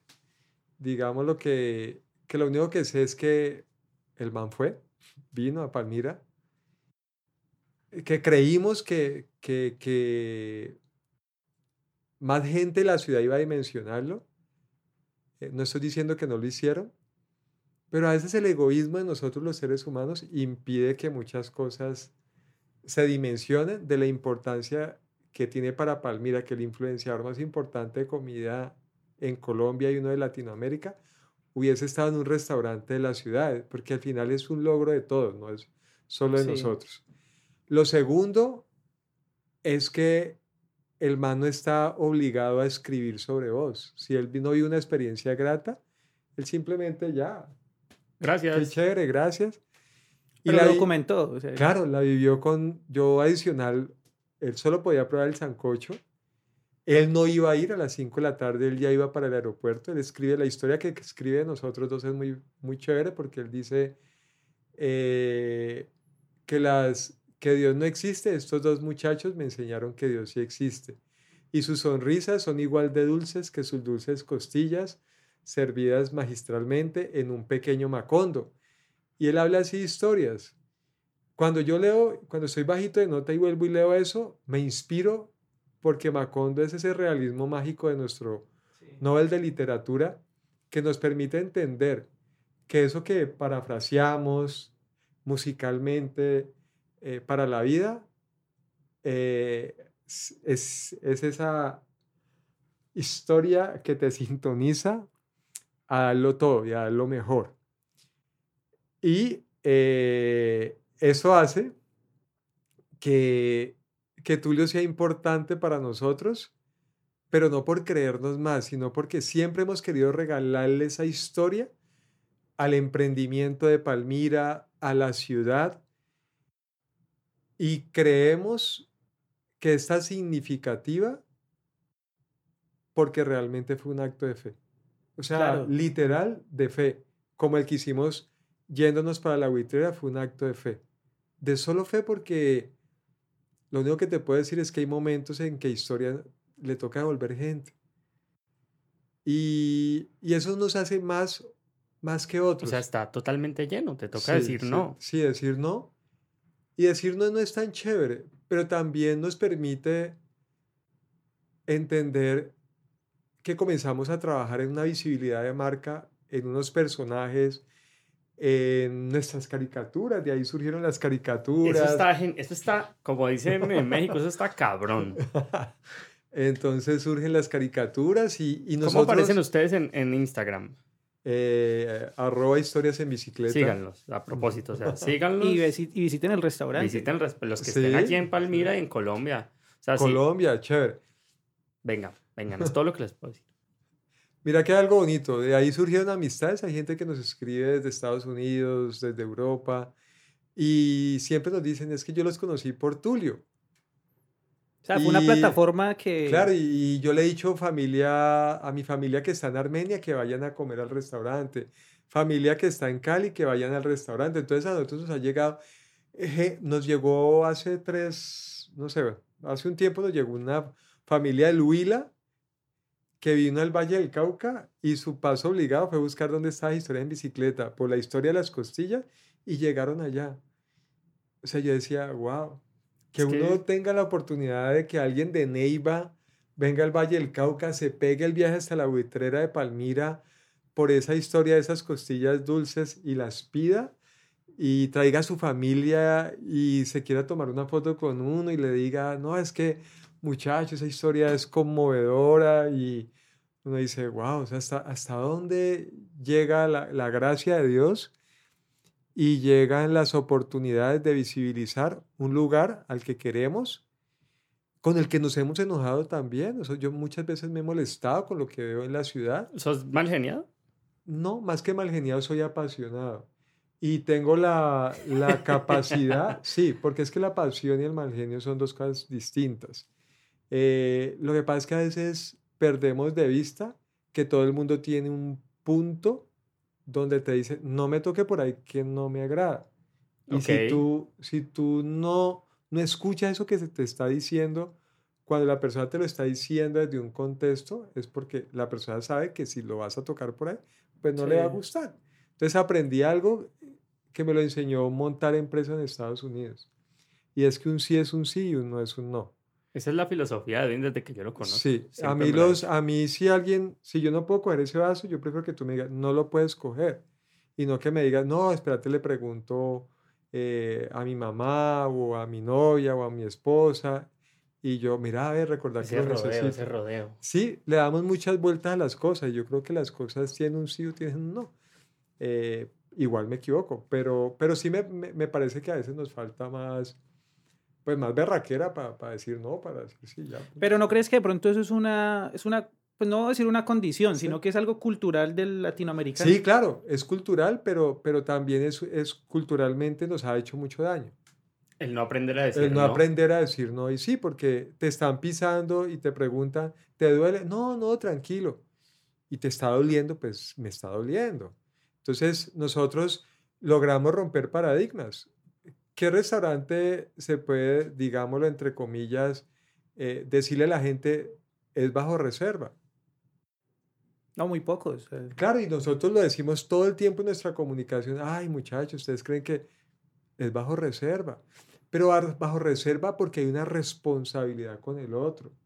Es que el restaurante tiene que estar preparado para saber cuánta gente va a llegar, cuáles son los mecanismos desde el lado de la desinfección, los protocolos de seguridad.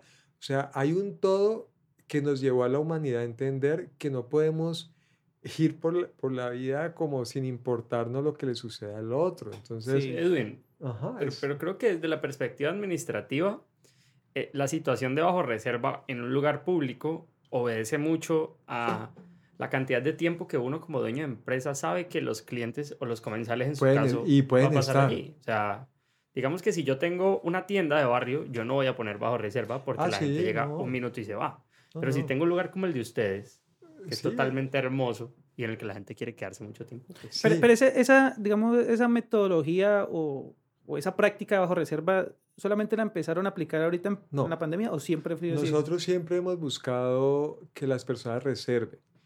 Yo hice algo con José, hicimos algo, eh, y en mayo del 2020 nosotros decidimos cerrar un mes el restaurante porque literal no sabíamos cómo llevar nuestra comida a domicilio.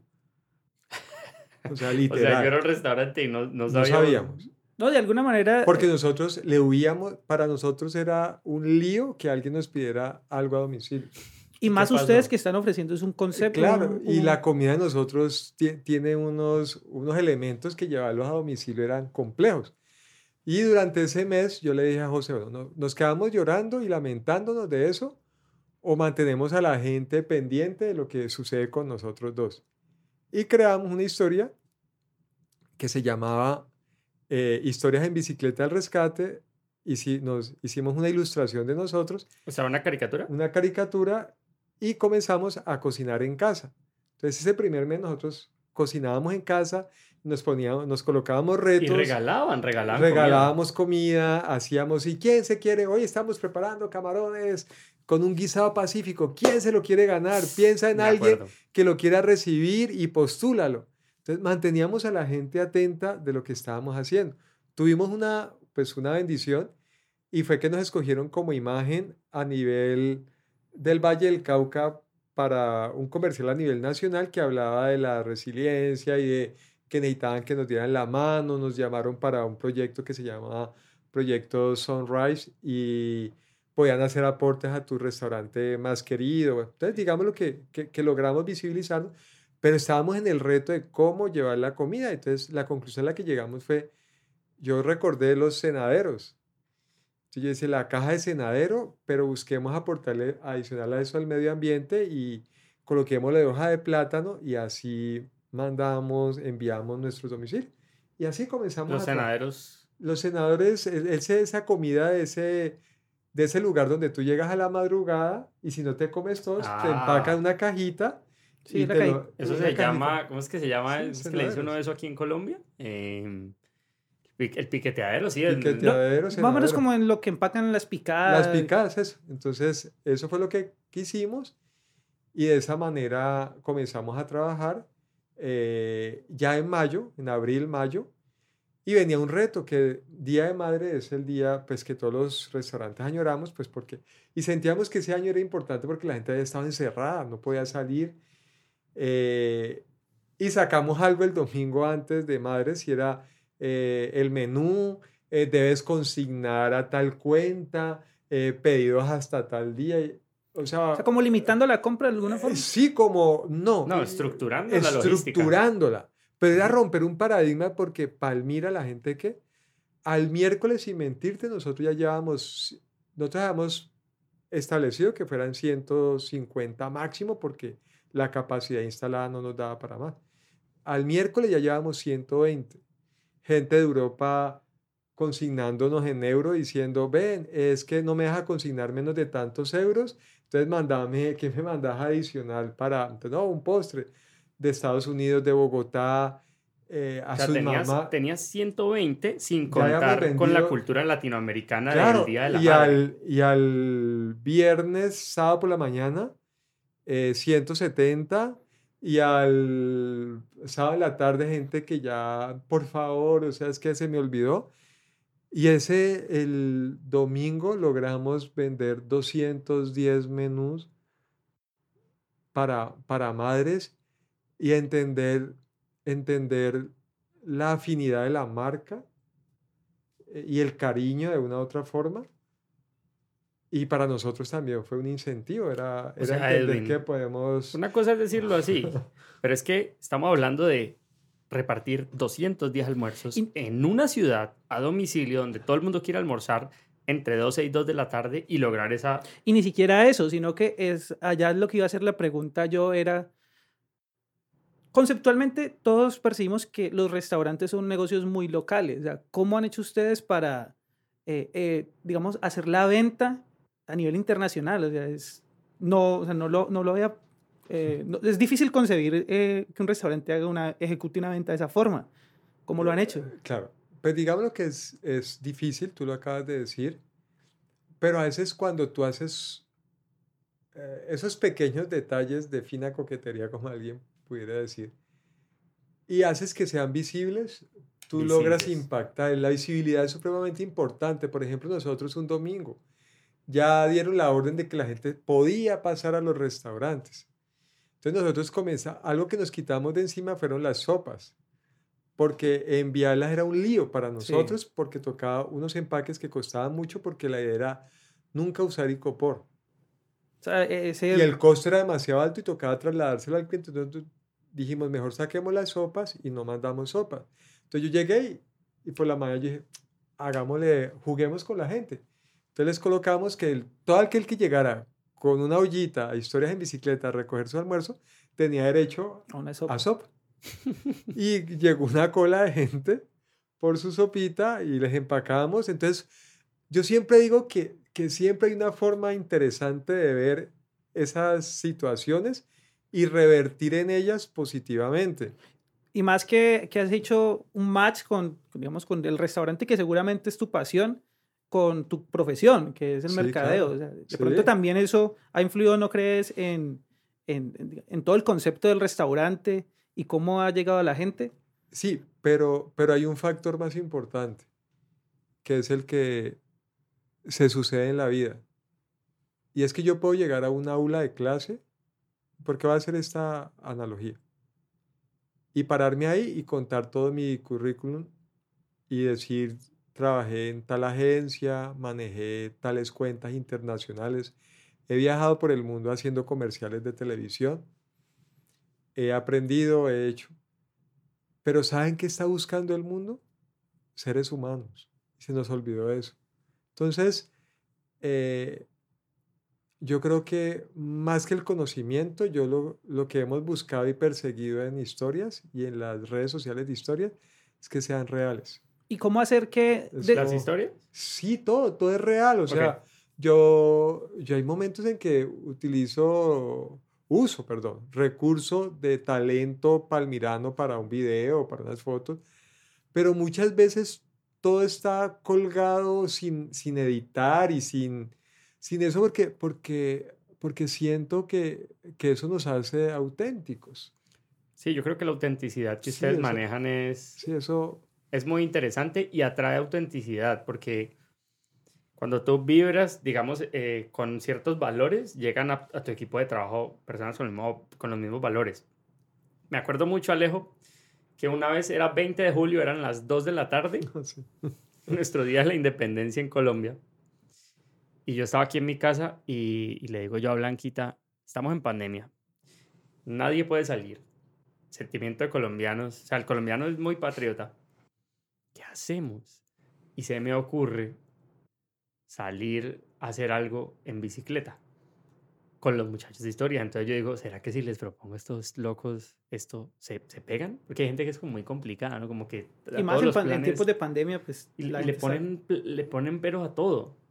Pero Edwin, cuando le das una idea, Edwin te dice... Yo otra haciendo ya. Ya, hágale.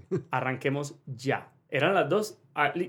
Edwin, quiero hacer un video tocando una canción colombiana, una cumbia, eh, montada en bicicleta. Además que ellos tienen unas bicicletas en las que caben dos o tres, dos personas. Y le digo, vamos a hacerlo. Y me dice, listo, de una. A la hora estaba yo allá, llamaste a, un colaborador de ustedes.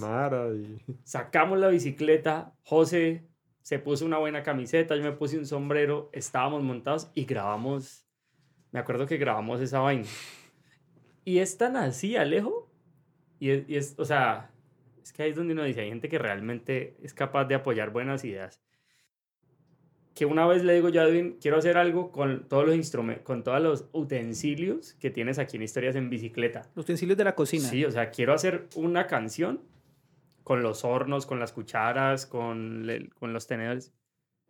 Y Edwin me dijo, listo, tienes acceso al restaurante 24/7. O sea, se iba, se iba y me dejaba ahí toda la noche.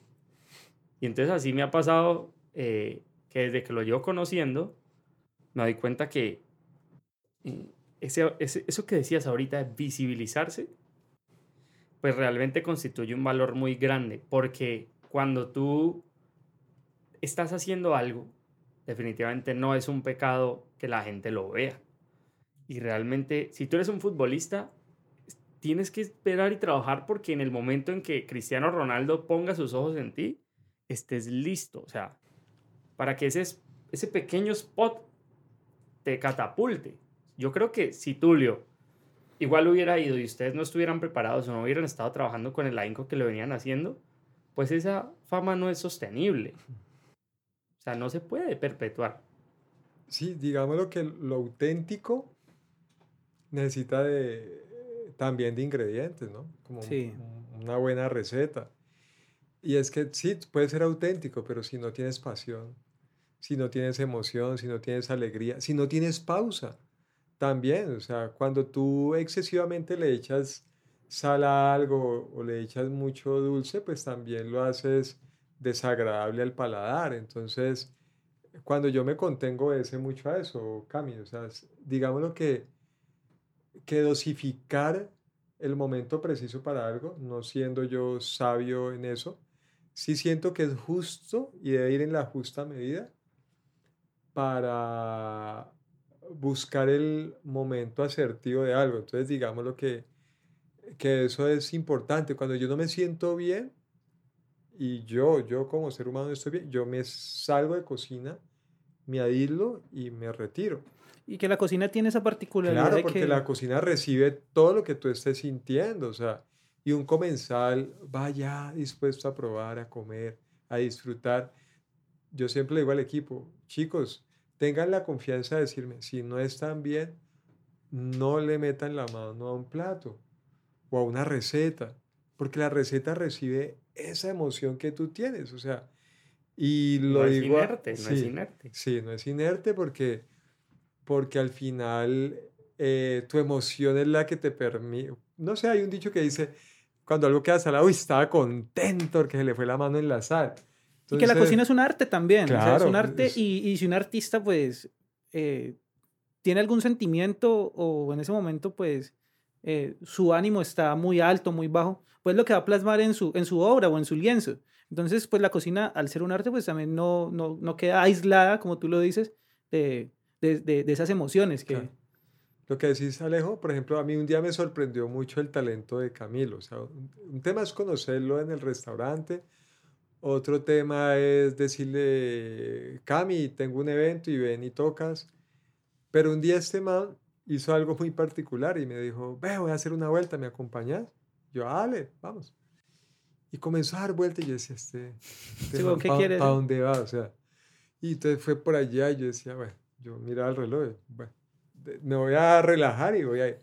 Cuando llegamos al barrio del Prado, y me dijo, ah, espérate, yo salgo aquí que tengo unos amigos que son músicos y los manes están ahí arrancando.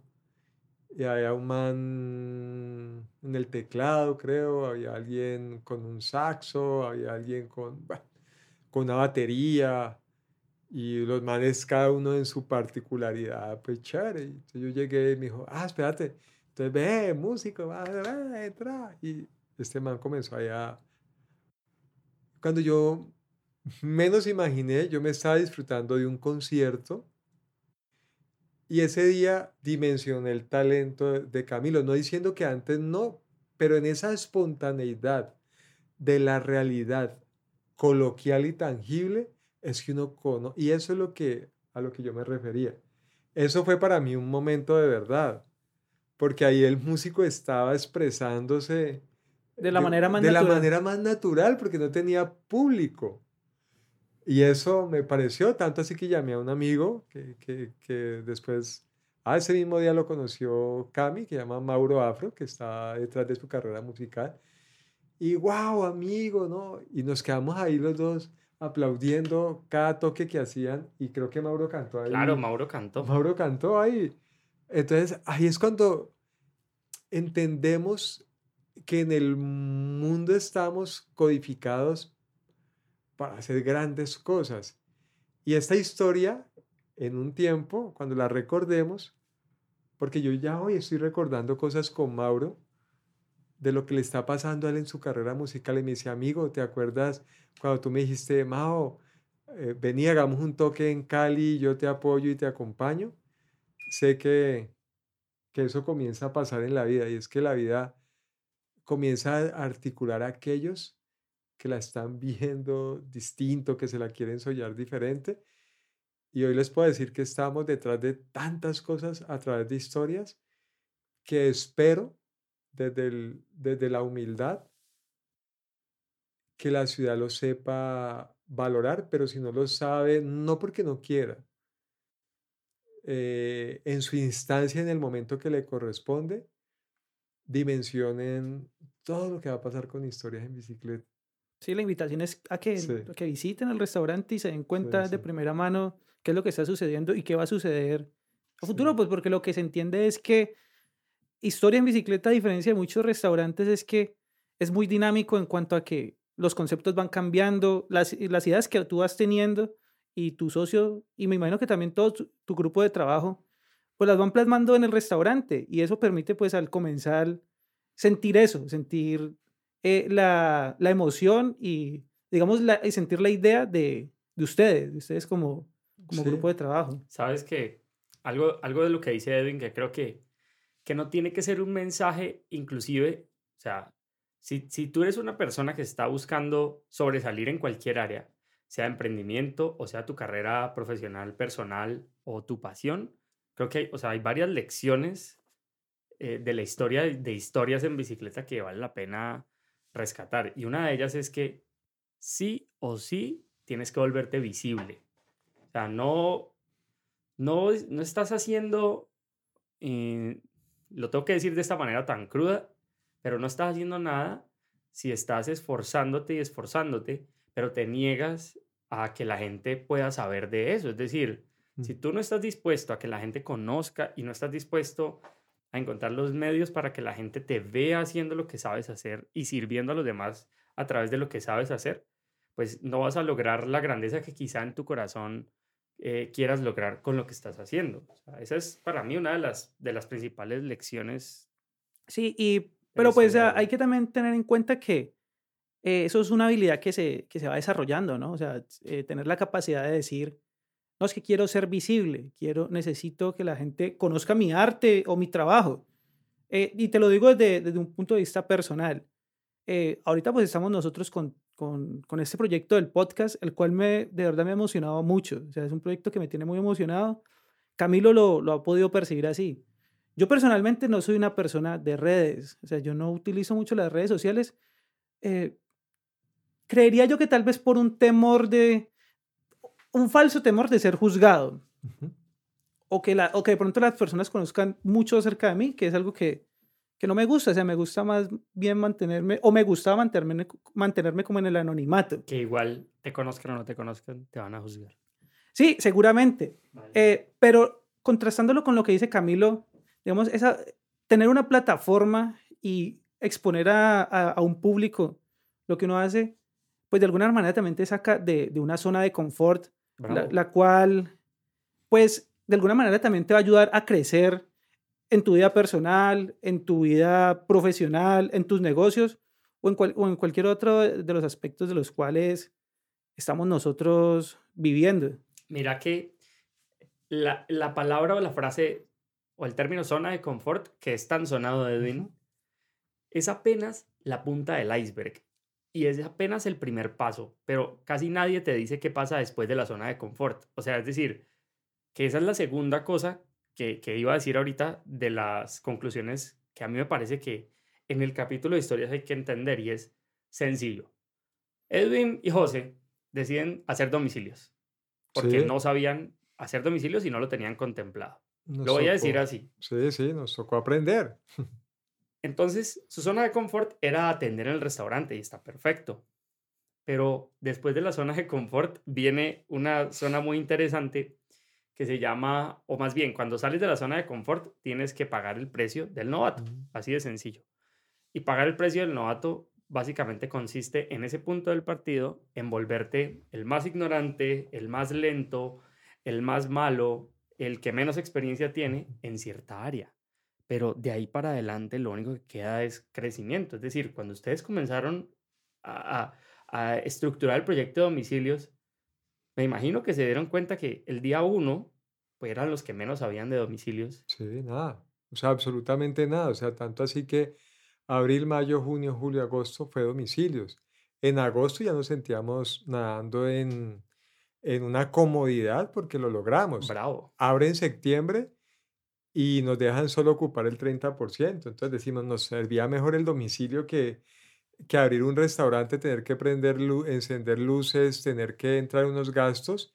Y septiembre fue muy confrontador y en septiembre decidimos tener una cocina oculta y anunciar, cerramos historias en bicicleta en las Mercedes y vamos a tener una cocina oculta, se va a historias en bicicleta y quisimos confrontar a la ciudad que tanta emoción tenía sobre un restaurante que había como muchos otros, porque tengo que valorar muchas eh, personas que lo, lo, lo, están haciendo también en la ciudad. No somos los únicos, pero uno debe hablar por lo de uno.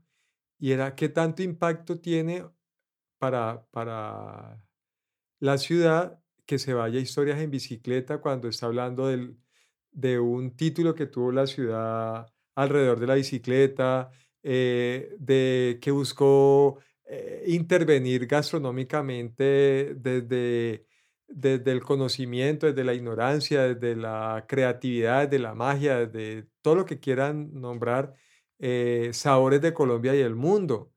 Eh, que se atreve a hacer una caricatura de ellos mismos, que se atreve a cocinar en casa, que se viste con una marca y la lleva por donde va, que dejamos que la gente se entrometa en nuestras vidas, porque al final eh, la gente cree saber de, tu vida y estás expuesto.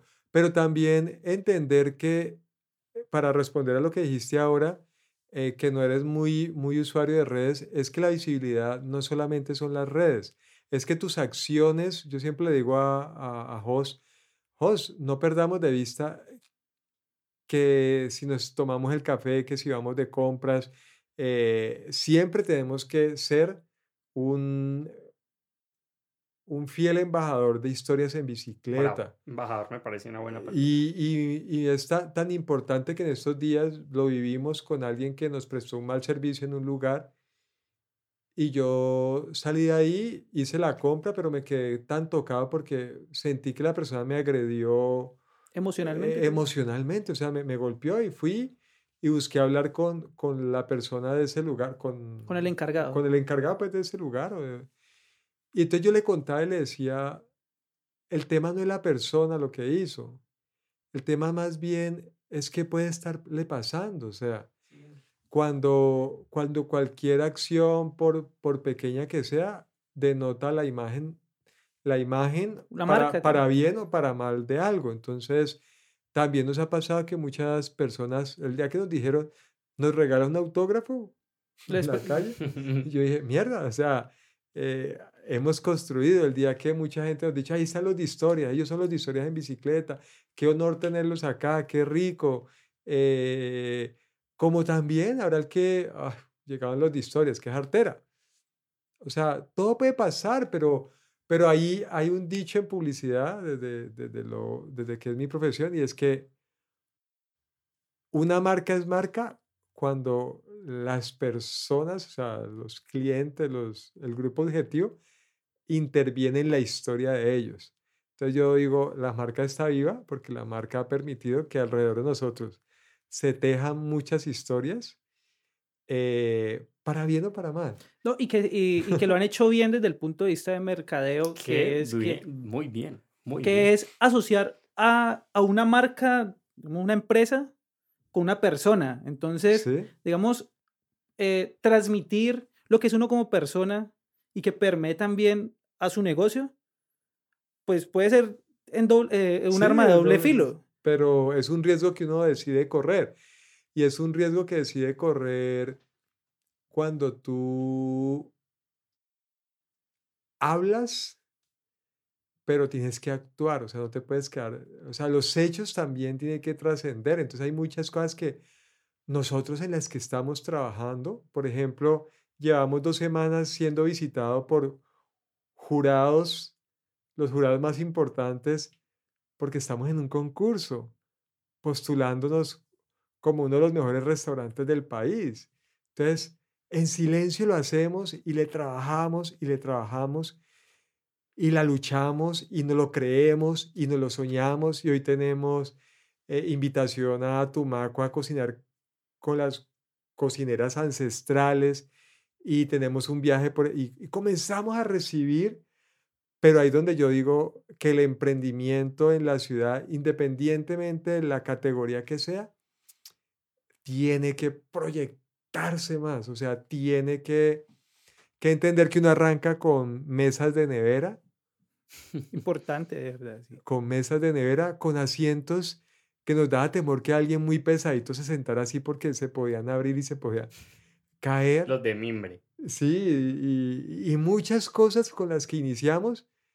Y no quieren decir que ya no estén en el restaurante, ahí están porque hacen parte de la historia. Claro. Y ese es el fundamento y la razón de ser. Y, cada error que cometemos y cada desacierto, buscamos resarcirlo porque sabemos que hay un aprendizaje para capitalizar. Eso, eso que dices habla mucho de la, de la vara que uno mismo se pone. Es decir, sé que Edwin es una persona súper, pero hiper, mega crítica consigo mismo y exigente consigo mismo y con su equipo de trabajo.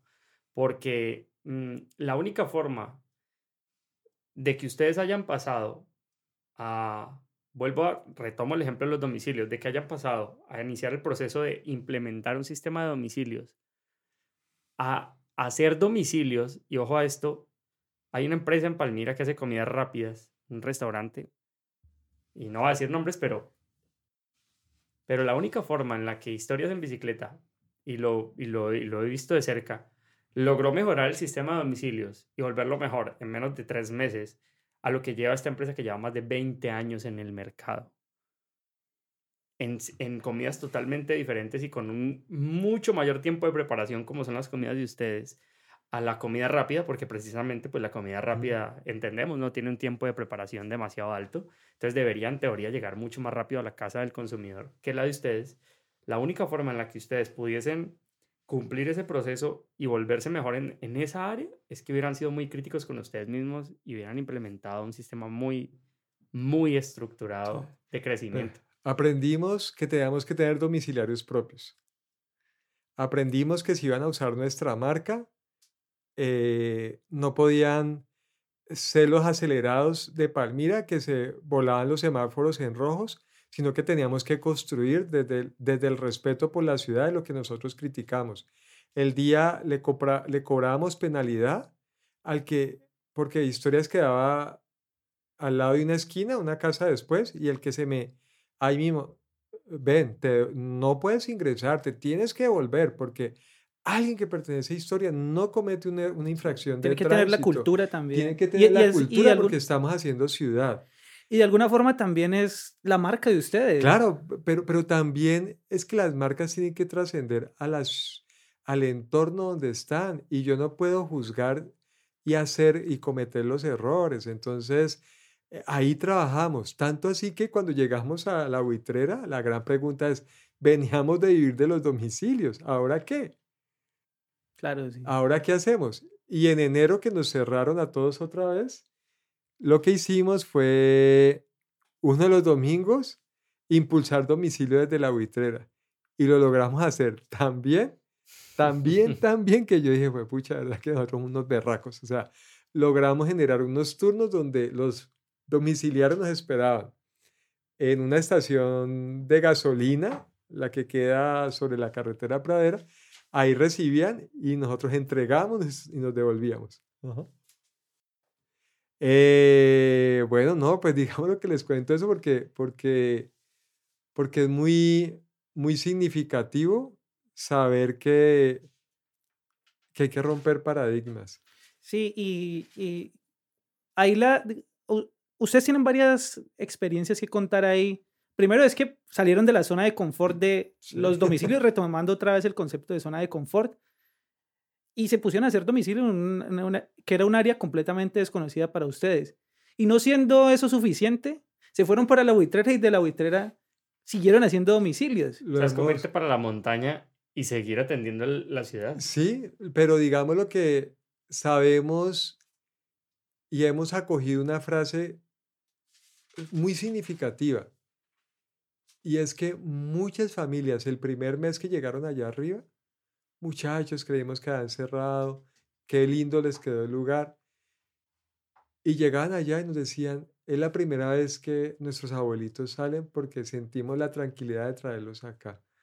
Entonces, ese, ese mes de noviembre nosotros sentimos desde el calor humano, saber que mudarnos de acá nos permitía decirle a una familia que podía llevar a ese ser querido que llevaba meses sin salir a la calle y todavía sigue sucediendo. Hemos, eh, y lo digo, y, lo digo porque a veces también pecamos en algo y es que callamos todo lo que hace historias por, por no generar ronche. Lo digo así, pero lo digo eh, en el buen término. Y es que yo me sueño, y lo estamos haciendo, es que tenemos un compromiso social duro y estamos impactando, por ejemplo, a la región. Nosotros estamos dando fuente de empleo a niñas que no veían más allá que estar a, la expectativa de que las contrataran en una casa como empleadas domésticas para salir de esas montañas. Estamos apadrinando niños de esas mm, mujeres que en su momento han quedado en embarazo y pues han tenido niños y, los tienen que acoger sus abuelos para criarlos y diciéndoles, hay formas de, salir adelante, hay, formas de progresar, trabajando el campo con ellos. Eh, y yo creo que hay un tema de responsabilidad en todo eso que hacemos nosotros y que no puede ser invisible porque lo estamos haciendo y además lo, lo, disfrutamos haciéndolo. Yo sí creo que, que uno uno no puede estar diciendo todo lo que hace, pues porque al final pues no es contarle una mano lo que hace la otra, pero sí, sí siento que hay un, un formato, porque nosotros siempre hemos pensado que Historias es un formato, es una plataforma de comunicación que tiene a la comida como, como un elemento para construir historias, pero que al final es más que eso. Sí, ¿no? Y, y- Es- y- y es lo han hecho. que. Es que no, no que puede ser que, que uno eh, deje de brillar como por miedo a opacar al otro, Sí. pues, o sea, no, no. Honestamente, cuando uno, por ejemplo, minimiza o se minimiza o se, o se pone un telón encima con la simple excusa de, no, como esa, esa falsa modestia, ¿no? Que a veces nos Sí, es rodea una falsa modestia, digámoslo así. pues no sé, no, no exploras tu potencial y te pierdes de lo que dijimos hace rato, de poder llegar a inspirar a otros, que, que realmente es, es un objetivo alto y, y noble. Sí. De pronto también a veces a nosotros chistes bobos, que, que hay gente que hemos llegado a algún lugar y reuniones que tienen los, las agremiaciones y todo eso. Ah, ¿Y estos de dónde es que son? Ah, los que salen en televisión. Entonces, uno lo toma o como un chiste flojo. O como un, es- o como un menosprecio, tal vez. eh, no, porque yo creo que el, el único que se menosprecia es uno mismo. Ok. Eh, pero sí lo toma uno como que Como que incomodó. Sí, o, e- o en qué en- entorno estamos para, para tener que apelar a algo tan, Tan banal. sí, tan banal cuando al final, al final sí salimos en televisión Ya. y ya. O sí, hicimos, logramos que Vajillas Corona, que es eh, la marca de vajillas más importante del país, nos escogiera como imagen para lanzar una de sus vajillas y fuimos eh, imagen a nivel nacional en un en vivo, cocinando en un en vivo a nivel nacional. Pe- Pero, o sea, esas, esas acciones o esos logros sí es, sí es normal que generen Por incomodidades. supuesto. Obvio, pero yo no me, pero te digo que, que cuando uno sabe que generan ese tipo de incomodidades, no los puede dejar de hacer. O sea, es como cuando Bravo. nosotros mm, estuvimos en el listado de unos ganadores de un premio que hubo el primer año de historias en bicicleta, como a los cuatro o cinco meses. Y nos ganamos eso, con muchas marcas más, porque no fuimos los únicos. Y uno de los comentarios, eh, creo que, que más me, me y, y- y le quiero agradecer a la persona o a las personas que lo, lo dijeron. Toma, Y si llegan a ver cara. esto, qué bacano. No, no, qué bacano, porque ese, ese comentario fue más retador y más inspirador. Ey, bravo. Bravo. O sea, hay gente que aprovecha la mierda para inspirarse. Es que por eso, por Obvio. eso decíamos ahora que la miseria se desperdicia en el Sí, miserable. se desperdicia en el miserable y, y me invitaron y ya en el alegato y era que la varias personas, no sé, una, dos, no sé, o una sola, no sé, argumentó que los de historias en bicicleta tenían dinero y que por qué estaban entre los ganadores de ese concurso. O sea, como ellos son los fifi, por decirlo Sí, así. más o menos. Entonces, en- citaron a Descargos, más o menos, a la universidad, la, eh, la que queda sobre la recta, bueno, ¿Cuál audiencia? Antonio pues? Nariño. la Antonio Nariño, y yo fui en representación, no fue José, sino que fui yo, y llegaron ahí. y- Edwin, qué pena. O sea, uno de los requisitos es que el, el, el restaurante no podía tener recursos. O sea, me- No, no, claro, nunca Ah, Qué existió. ridículo. es. Obvio, nunca existió eso. Entonces, ¿por qué lo citaron a descarga? No, a todos, o sea, Ah, a toda ya, la gente que estaba hablando en contra del concurso porque cometieron un error, pero el error no descalificaba el que se lo hubiese ganado, X, Y, Z o, o el que fuera. Estaban dando patadas de Pa- ahogado. exacto. Y al final, yo vi que todo el tiempo nombraban historias y que historia y que... Yo fue, pucha, en cinco meses esta marca lo que ha logrado. Si, si estás haciendo esa Que, roncha, ese eh, nivel claro, de ronchas, sí, o sea, si tú creas una roncha y una picazón, es porque algo estás haciendo. Entonces ya al final ya me paré, les dije, y recuerdo esto, y fue el reto, y siempre lo, lo tengo presente y lo comparto con, con mi familia y con amigos, porque me siento hoy Sí, hablando claro con sí. dos amigos. Y les dije, al final les dije, eh, nosotros sí somos ricos. Téngalo por seguro que se lo ganaron un par de ricos. Y la riqueza de nosotros está en las ganas y en el corazón. No, pues más ronchas. El problema es que ustedes son una partida de pobres. Porque no saben ni mirar lo que tienen, ni en dónde están, y es la pobreza del corazón de ustedes. Y cuanto concurso haya en la ciudad donde nosotros podamos estar, téngalo por seguro que nos vamos a inscribir y nos los vamos a ganar. Porque esa es nuestra mentalidad. Y el concurso en ningún momento tenía un ítem que dijera que alguien Que los socios... que tuviera tal capital no podía participar. Y si ustedes dimensionan, lo único que les puedo decir es que eso está hecho con, con las manos, pero con berraquera, está hecho con, con entrega, con pasión.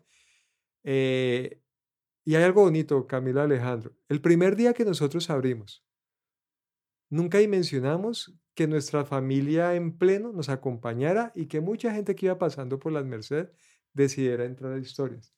Eso se llenó de tal forma que nos tocaba decirle a nuestras familias que se esperaran porque tocaba atender a aquellos A los nuevos... que iban pasando y que esto. Hubo mesas de la familia que se demoró casi dos horas en llegarle la comida. Y nos tocaba decirle que nos, a- a- por familia que nos ayudaran en- a ingresar a la cocina, a lavar platos para poder tener platos para... Tengo una historia bien particular porque las primeros, los dos primeros meses de historias Ujú. terminábamos lavándolos a las 3, 4 de la mañana. Hay una historia muy bonita con, con el brunch de historias donde Cami ha tocado, donde hay una mujer muy linda aquí en la ciudad que falleció hace un año, que recuerdo mucho, porque le encantaba ir al brunch. Una mujer muy, muy especial, eh, Isabelita. y en quien me inspiré para un postre. Hay un postre con nombre Isabel. Sí, sí.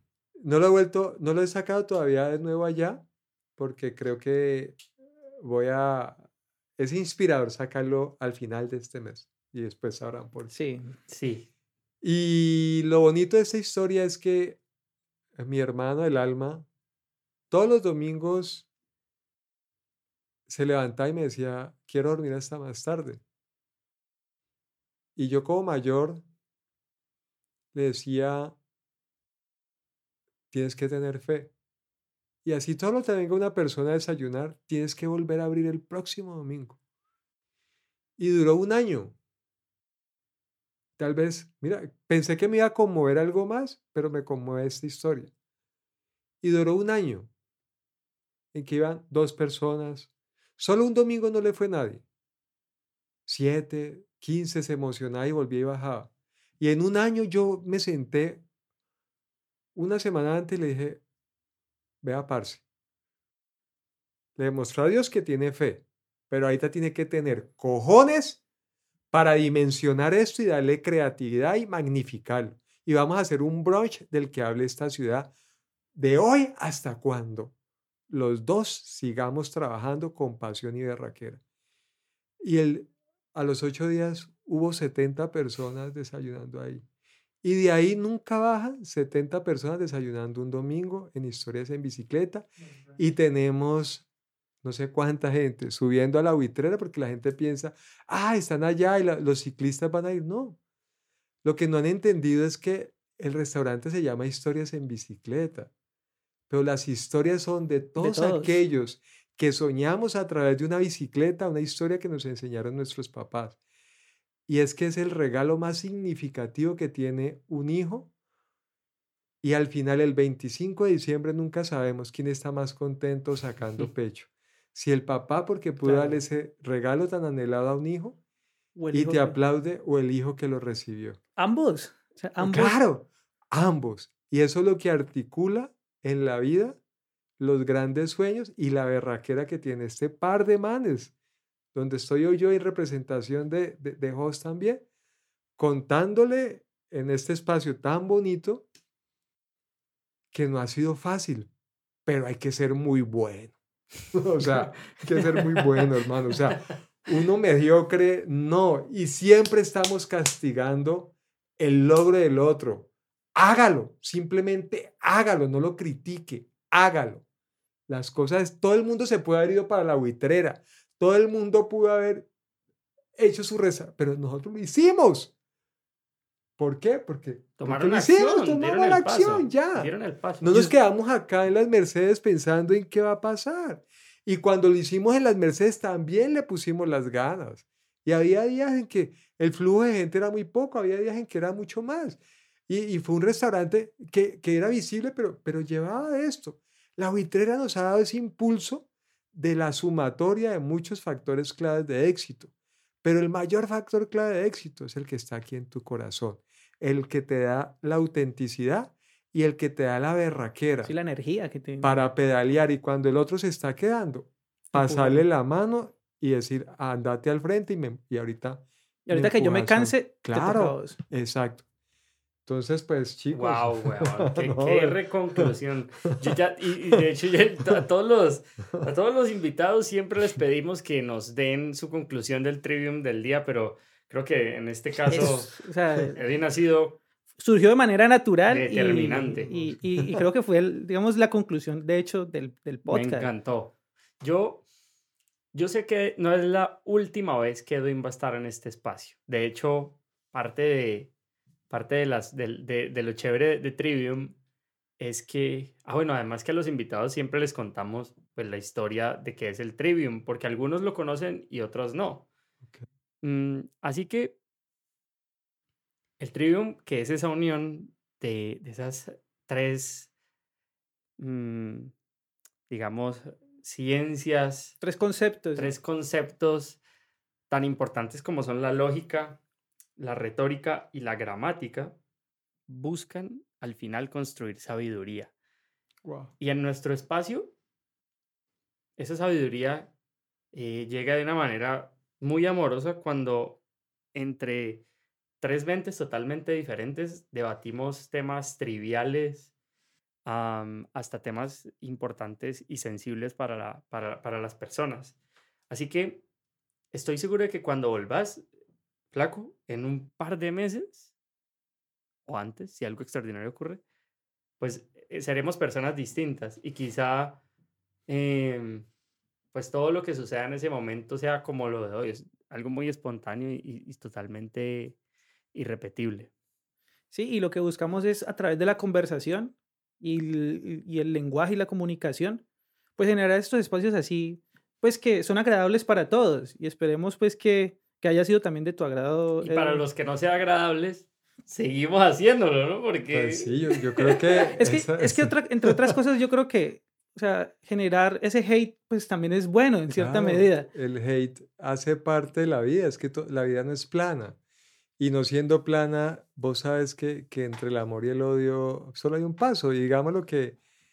O sea, que- y es preferible generar odio que Sí, indiferencia, ¿no? Yo, yo, yo siempre digo, eh, ser agua, agua tibia y es como, como que ni lo uno ni lo otro.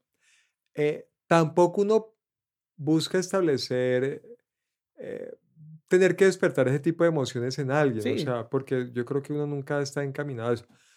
Pero tampoco uno debe estar encaminado a, a buscar que toda la vida de uno sea plana, se vea como el ser bueno. No, porque es que to- todos tenemos emociones. y hay la vida es de días- contrastes. y hay días más chéveres que otros. Habrá días en que posiblemente lo que contaba Camilo ahora de mí, o sea, yo no sé, Edwin, para, eh, para mucha gente yo soy misterioso, eh, pero yo nunca me he propuesto un guion de ser misterioso, simplemente es que a mí todo se me nota. Entonces, cuando yo llegué acá, estaba en el silencio, era como que yo no sabía qué, qué iba a pasar acá, ¿sí me entiendes? les prometo que para como- el próximo capítulo les cuento la historia de, de la única vez que peleamos. Ah, sí, ya. eh, Bueno, en sí, el ya. próximo la contamos, Sí, en el chévere, Tenemos que dejar bacano. contenido para... Claro.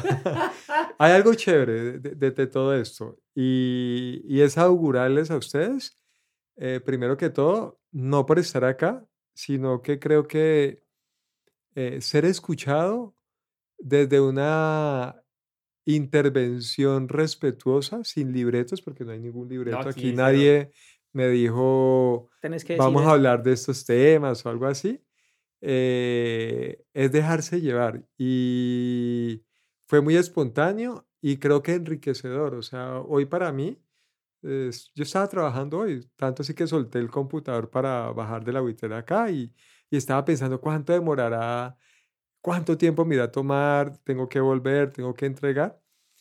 Y, y sé que tengo que entregar algo, sé que tiene que irse hoy a las 12 de la noche, tengo que eh, enviarlo vía email, pero resultó tan inspirador y, y- e interesante este momento que creo que llego con las mismas ganas de hacerlo, con vitalidad a hacerlo. Entonces espero que, que de verdad los acompañe gente maravillosa, porque creo que cada quien tiene una historia para contar. Claro que sí. Y les auguro de verdad que llegue gente muy, muy especial acá, no diciendo que yo lo sea. No, y de hecho, Ujú. pues creo que no pudimos haber, te lo, te, te lo digo porque lo siento en ese momento, o sea, no pudimos haber tenido un mejor invitado. O sea, yo llegué no conociéndote y ahorita Sí. ya siento que, o sea, que, que, te, que voy a querer ir al restaurante y te voy a ir a querer, a sal- querer saludar. Y este espacio, de alguna manera, genera como una conexión, Claro. eh, digamos, entre vos y yo y mucho más ahorita más profunda con, con Camilo. Así Entonces- es. Gente, la gente importante, valiosa, interesante, como la que tenemos acá, también tiene sus opiniones acerca de temas muy triviales en la vida. Y por eso tenemos un trivium del día siempre, Edwin. Así que, básicamente, usted responde sí, no, o da la opción que le guste. ¿Está bien? Ok. Relaciones poligámicas o monogámicas. Monogámicas. Ron, aguardiente o whisky. Ninguno de los tres. ¿Cuál te gusta más? Mm, Tequila. Tequila, ok. Entre el fútbol, el tenis y la natación, Eh, la natación. ¿te gustan las mujeres jóvenes, mayores, los hombres? ¿Qué te gusta? Eh, las mujeres mayores. Y ¿Entre qué edades? hombres, eh, si me gustaran, serían mayores. Ok. ¿Ropa elegante o ropa casual? Ropa elegante o ropa casual, casual. ¿Te gusta más el clima caliente o el clima frío? Eh, no. No, o sea, no. no- Te es no. indiferente. Sí, o sea, depende del momento. O sea, no creo que ¿Asia, Europa, África o América? Europa. ¿Por qué? eh, me encanta lo- la, la cultura y eh, la arquitectura y los espacios que, que- que tienen historia detrás. Mejor plato que te has comido. Mejor plato que me he comido, Fuera de historia en bicicleta, por supuesto. fuera de historias en bicicleta. Eh, hay dos. Uno, en un lugar al que mucha gente quiere ir, que es Hawái. eh, me comí un, un pescado espectacular. ¿Cuánto te costó? Ese menú creo que es, tal vez ha sido la comida más costosa de la vida que yo he tenido. Eh, yo me casé, me- digamos que viví una luna de miel allá con mi, mi primera esposa y ah, costó creo que 589 dólares. ¿Por? Fuck. Vamos a tener un, vamos a tener de ahora adelante el ranking del invitado que más caro ha pagado por un plato. No, yo Empezaste alto. Yo Ajá. creí que había pagado caro por un plato una vez, como Sí. 250 mil pesos por un menú de desayuno mío. 589 dólares, maldita sea.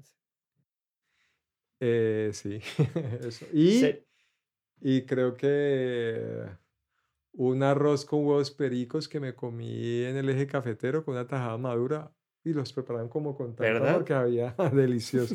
Pero qué contraste, ¿no? O sea, de- Sí, de un, claro, de es un que- pescado de 589 dólares en Hawái. Y ese una desayuno ro- me costó 6 mil pesos. Entonces, la, la cocina es eso. O sea, no, no está catalogada ni está ca- clasificada por, por por el valor de- No, del plato. no, el precio del no, plato. ¿no? Jamás. ¿Capitalismo o comunismo? No, ninguno de los dos. ¿Espiritualidad o religión? ¿Inclinaciones? ¿Alguna inclinación espiritual? Eh, a Dios como, como eje central y me encanta eh, dimensionar Padre, Hijo y Espíritu Santo y el Espíritu Santo para mí tiene mucho sentido porque al final es, es un regalo de ese Dios creador y, es, y habita en nosotros, entonces nos da esa posibilidad de ser creadores, de, de embarrarla, de acertar y de tantas Si tuvieras que vivir con una persona eh, seria o, digamos, en- que, que su personalidad variara entre seriedad o humor, ¿cuál escogerías? Pues yo creo que ninguna de las dos. Creo que si es auténtico, eh, mm, eso es como lo más Y que, la- importante. y que puede tener las dos, ¿no? También. Sí, bueno, te digo, ninguna de las dos, pe- pero si es auténtico, tendrá las dos, será una más predominante que la otra, pero si es auténtico, sí, y si es, pues él, pues ella, o sea, bien. no- Hoy, ¿vas al riesgo o lo seguro? Voy al riesgo a lo seguro, pues yo siempre estoy en el, caminando en el riesgo, o sea, yo, yo siempre estoy en el riesgo, o sea, yo, yo no soy temeroso, o sea, la Ok. gente que siempre está a mi alrededor me dice, pues no voy a decir la palabra que es pesada, pero me dice como... ¿Cuál es? ¿Cuál es la palabra? Sí, podemos decir la palabra. Marica, no te da miedo nada, huevón, vos siempre eh, por ahí te tiras y, y ya, entonces yo digo, bueno, pues eh, es que la vida es eso, o sea, si no, nunca sabré si... Si, Sí, por ahí que era. habría la oportunidad, que podía vivir, que podía experimentar, que podía disfrutar, o sea. ¿Ser independiente con 10 millones de salario o ser empleado con 200 millones de salario? Tuve a los 29 años un salario de 12 millones y medio. Y estoy hablando de hace rato ya. Estoy hablando de 14 años. hace Cuando 14 el, años. cuando el peso valía. 12 millones y medio.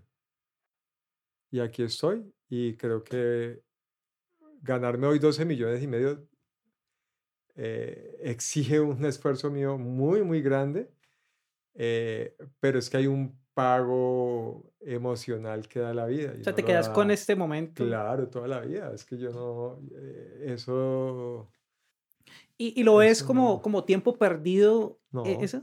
no, porque toda la vida te sirve. O sea, si no, si no te sirviera, hoy podrías, hoy quisiera en un momento dado pensar que eh, no hubiese querido que mi matrimonio se acabara, que la mujer con la que estaba, eh, siendo una mujer linda, eh, mayor que yo, por eso te dije ahorita mayores, Ujú. eh, entregó una parte muy bacana para mí. Eh, cuando me preguntaste si un hombre, eh, yo creo que más que un hombre o una mujer, Es con quien uno es conecta. con quien uno conecta. Entonces, eh, por eso no tengo temor a responderte de esa forma. Entonces, la vida es eso. O sea, yo creo que hoy los riesgos existen, la vida es esto. eh, y pues la historia de que me voy a casar, voy a tener hijos, voy a tal cosa, pues no. O sea, no. ¿Libro que nos recomiendes? ¿Qué te recomiende? Me gustan las novelas. ¿Alguno en especial?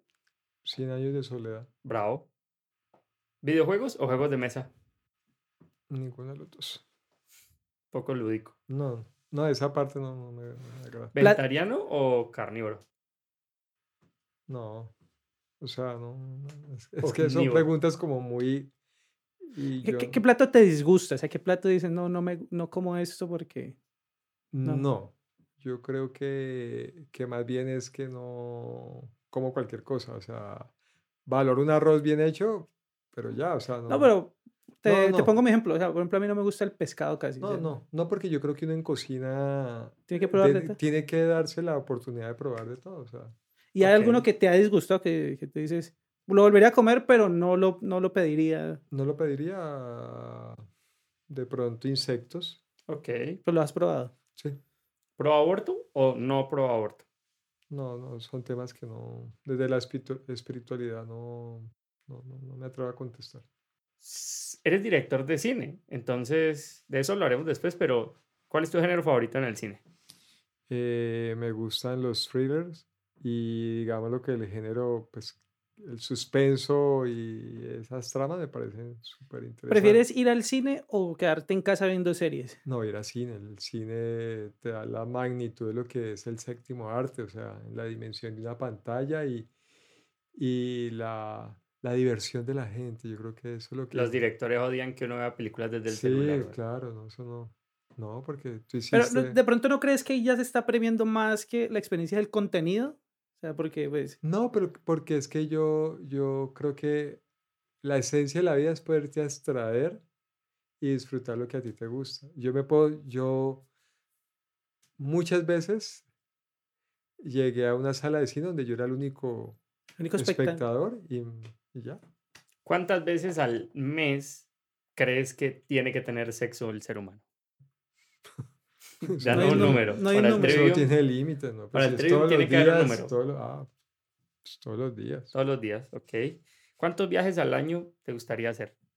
Siempre planifico eh, tres viajes al año trascendentales en mi vida, los cuales buscaba que dos fueran internacionales, uno nacional con mucha trascendencia y otros, digámoslo, más locales, eh, muy a menudo. o sea, Y cuando, se, cuando te refieres a trascendentales, ¿a qué? a qué se la trascendencia es como que tengo to- to- ar- articulado muchas cosas para ir a explorar en ese lugar. O sea, ya, ya Entonces ya hay una trascendencia para mí saber que va a llegar allá.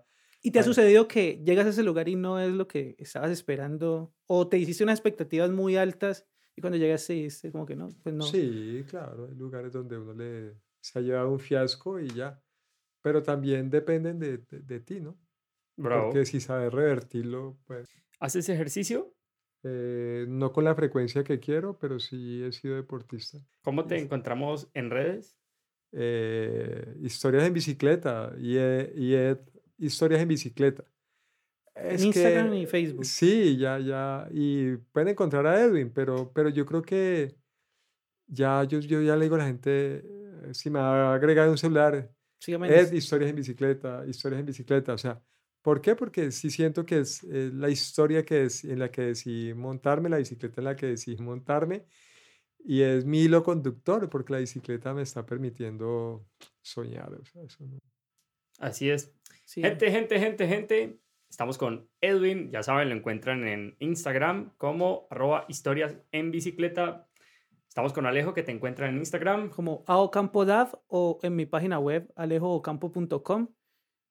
Y estamos contigo, Camilo. Como en... Y a mí me encuentran como Camilo Ocampo, saxofonista, en el canal de YouTube. Escuchen la música. También me pueden encontrar como arroba Camilo Cardona con K al principio en Instagram o Camilo Campos, saxofonista en Facebook. Cuídense mucho. Y la invitación también es a que visiten el restaurante y puedan eh, participar de, de, las historias que están contando allá mismo. Eh, me imagino, Edwin, que tú también estás allá atendiéndolo constantemente. Sí, siempre, pues por lo general, siempre estamos allá.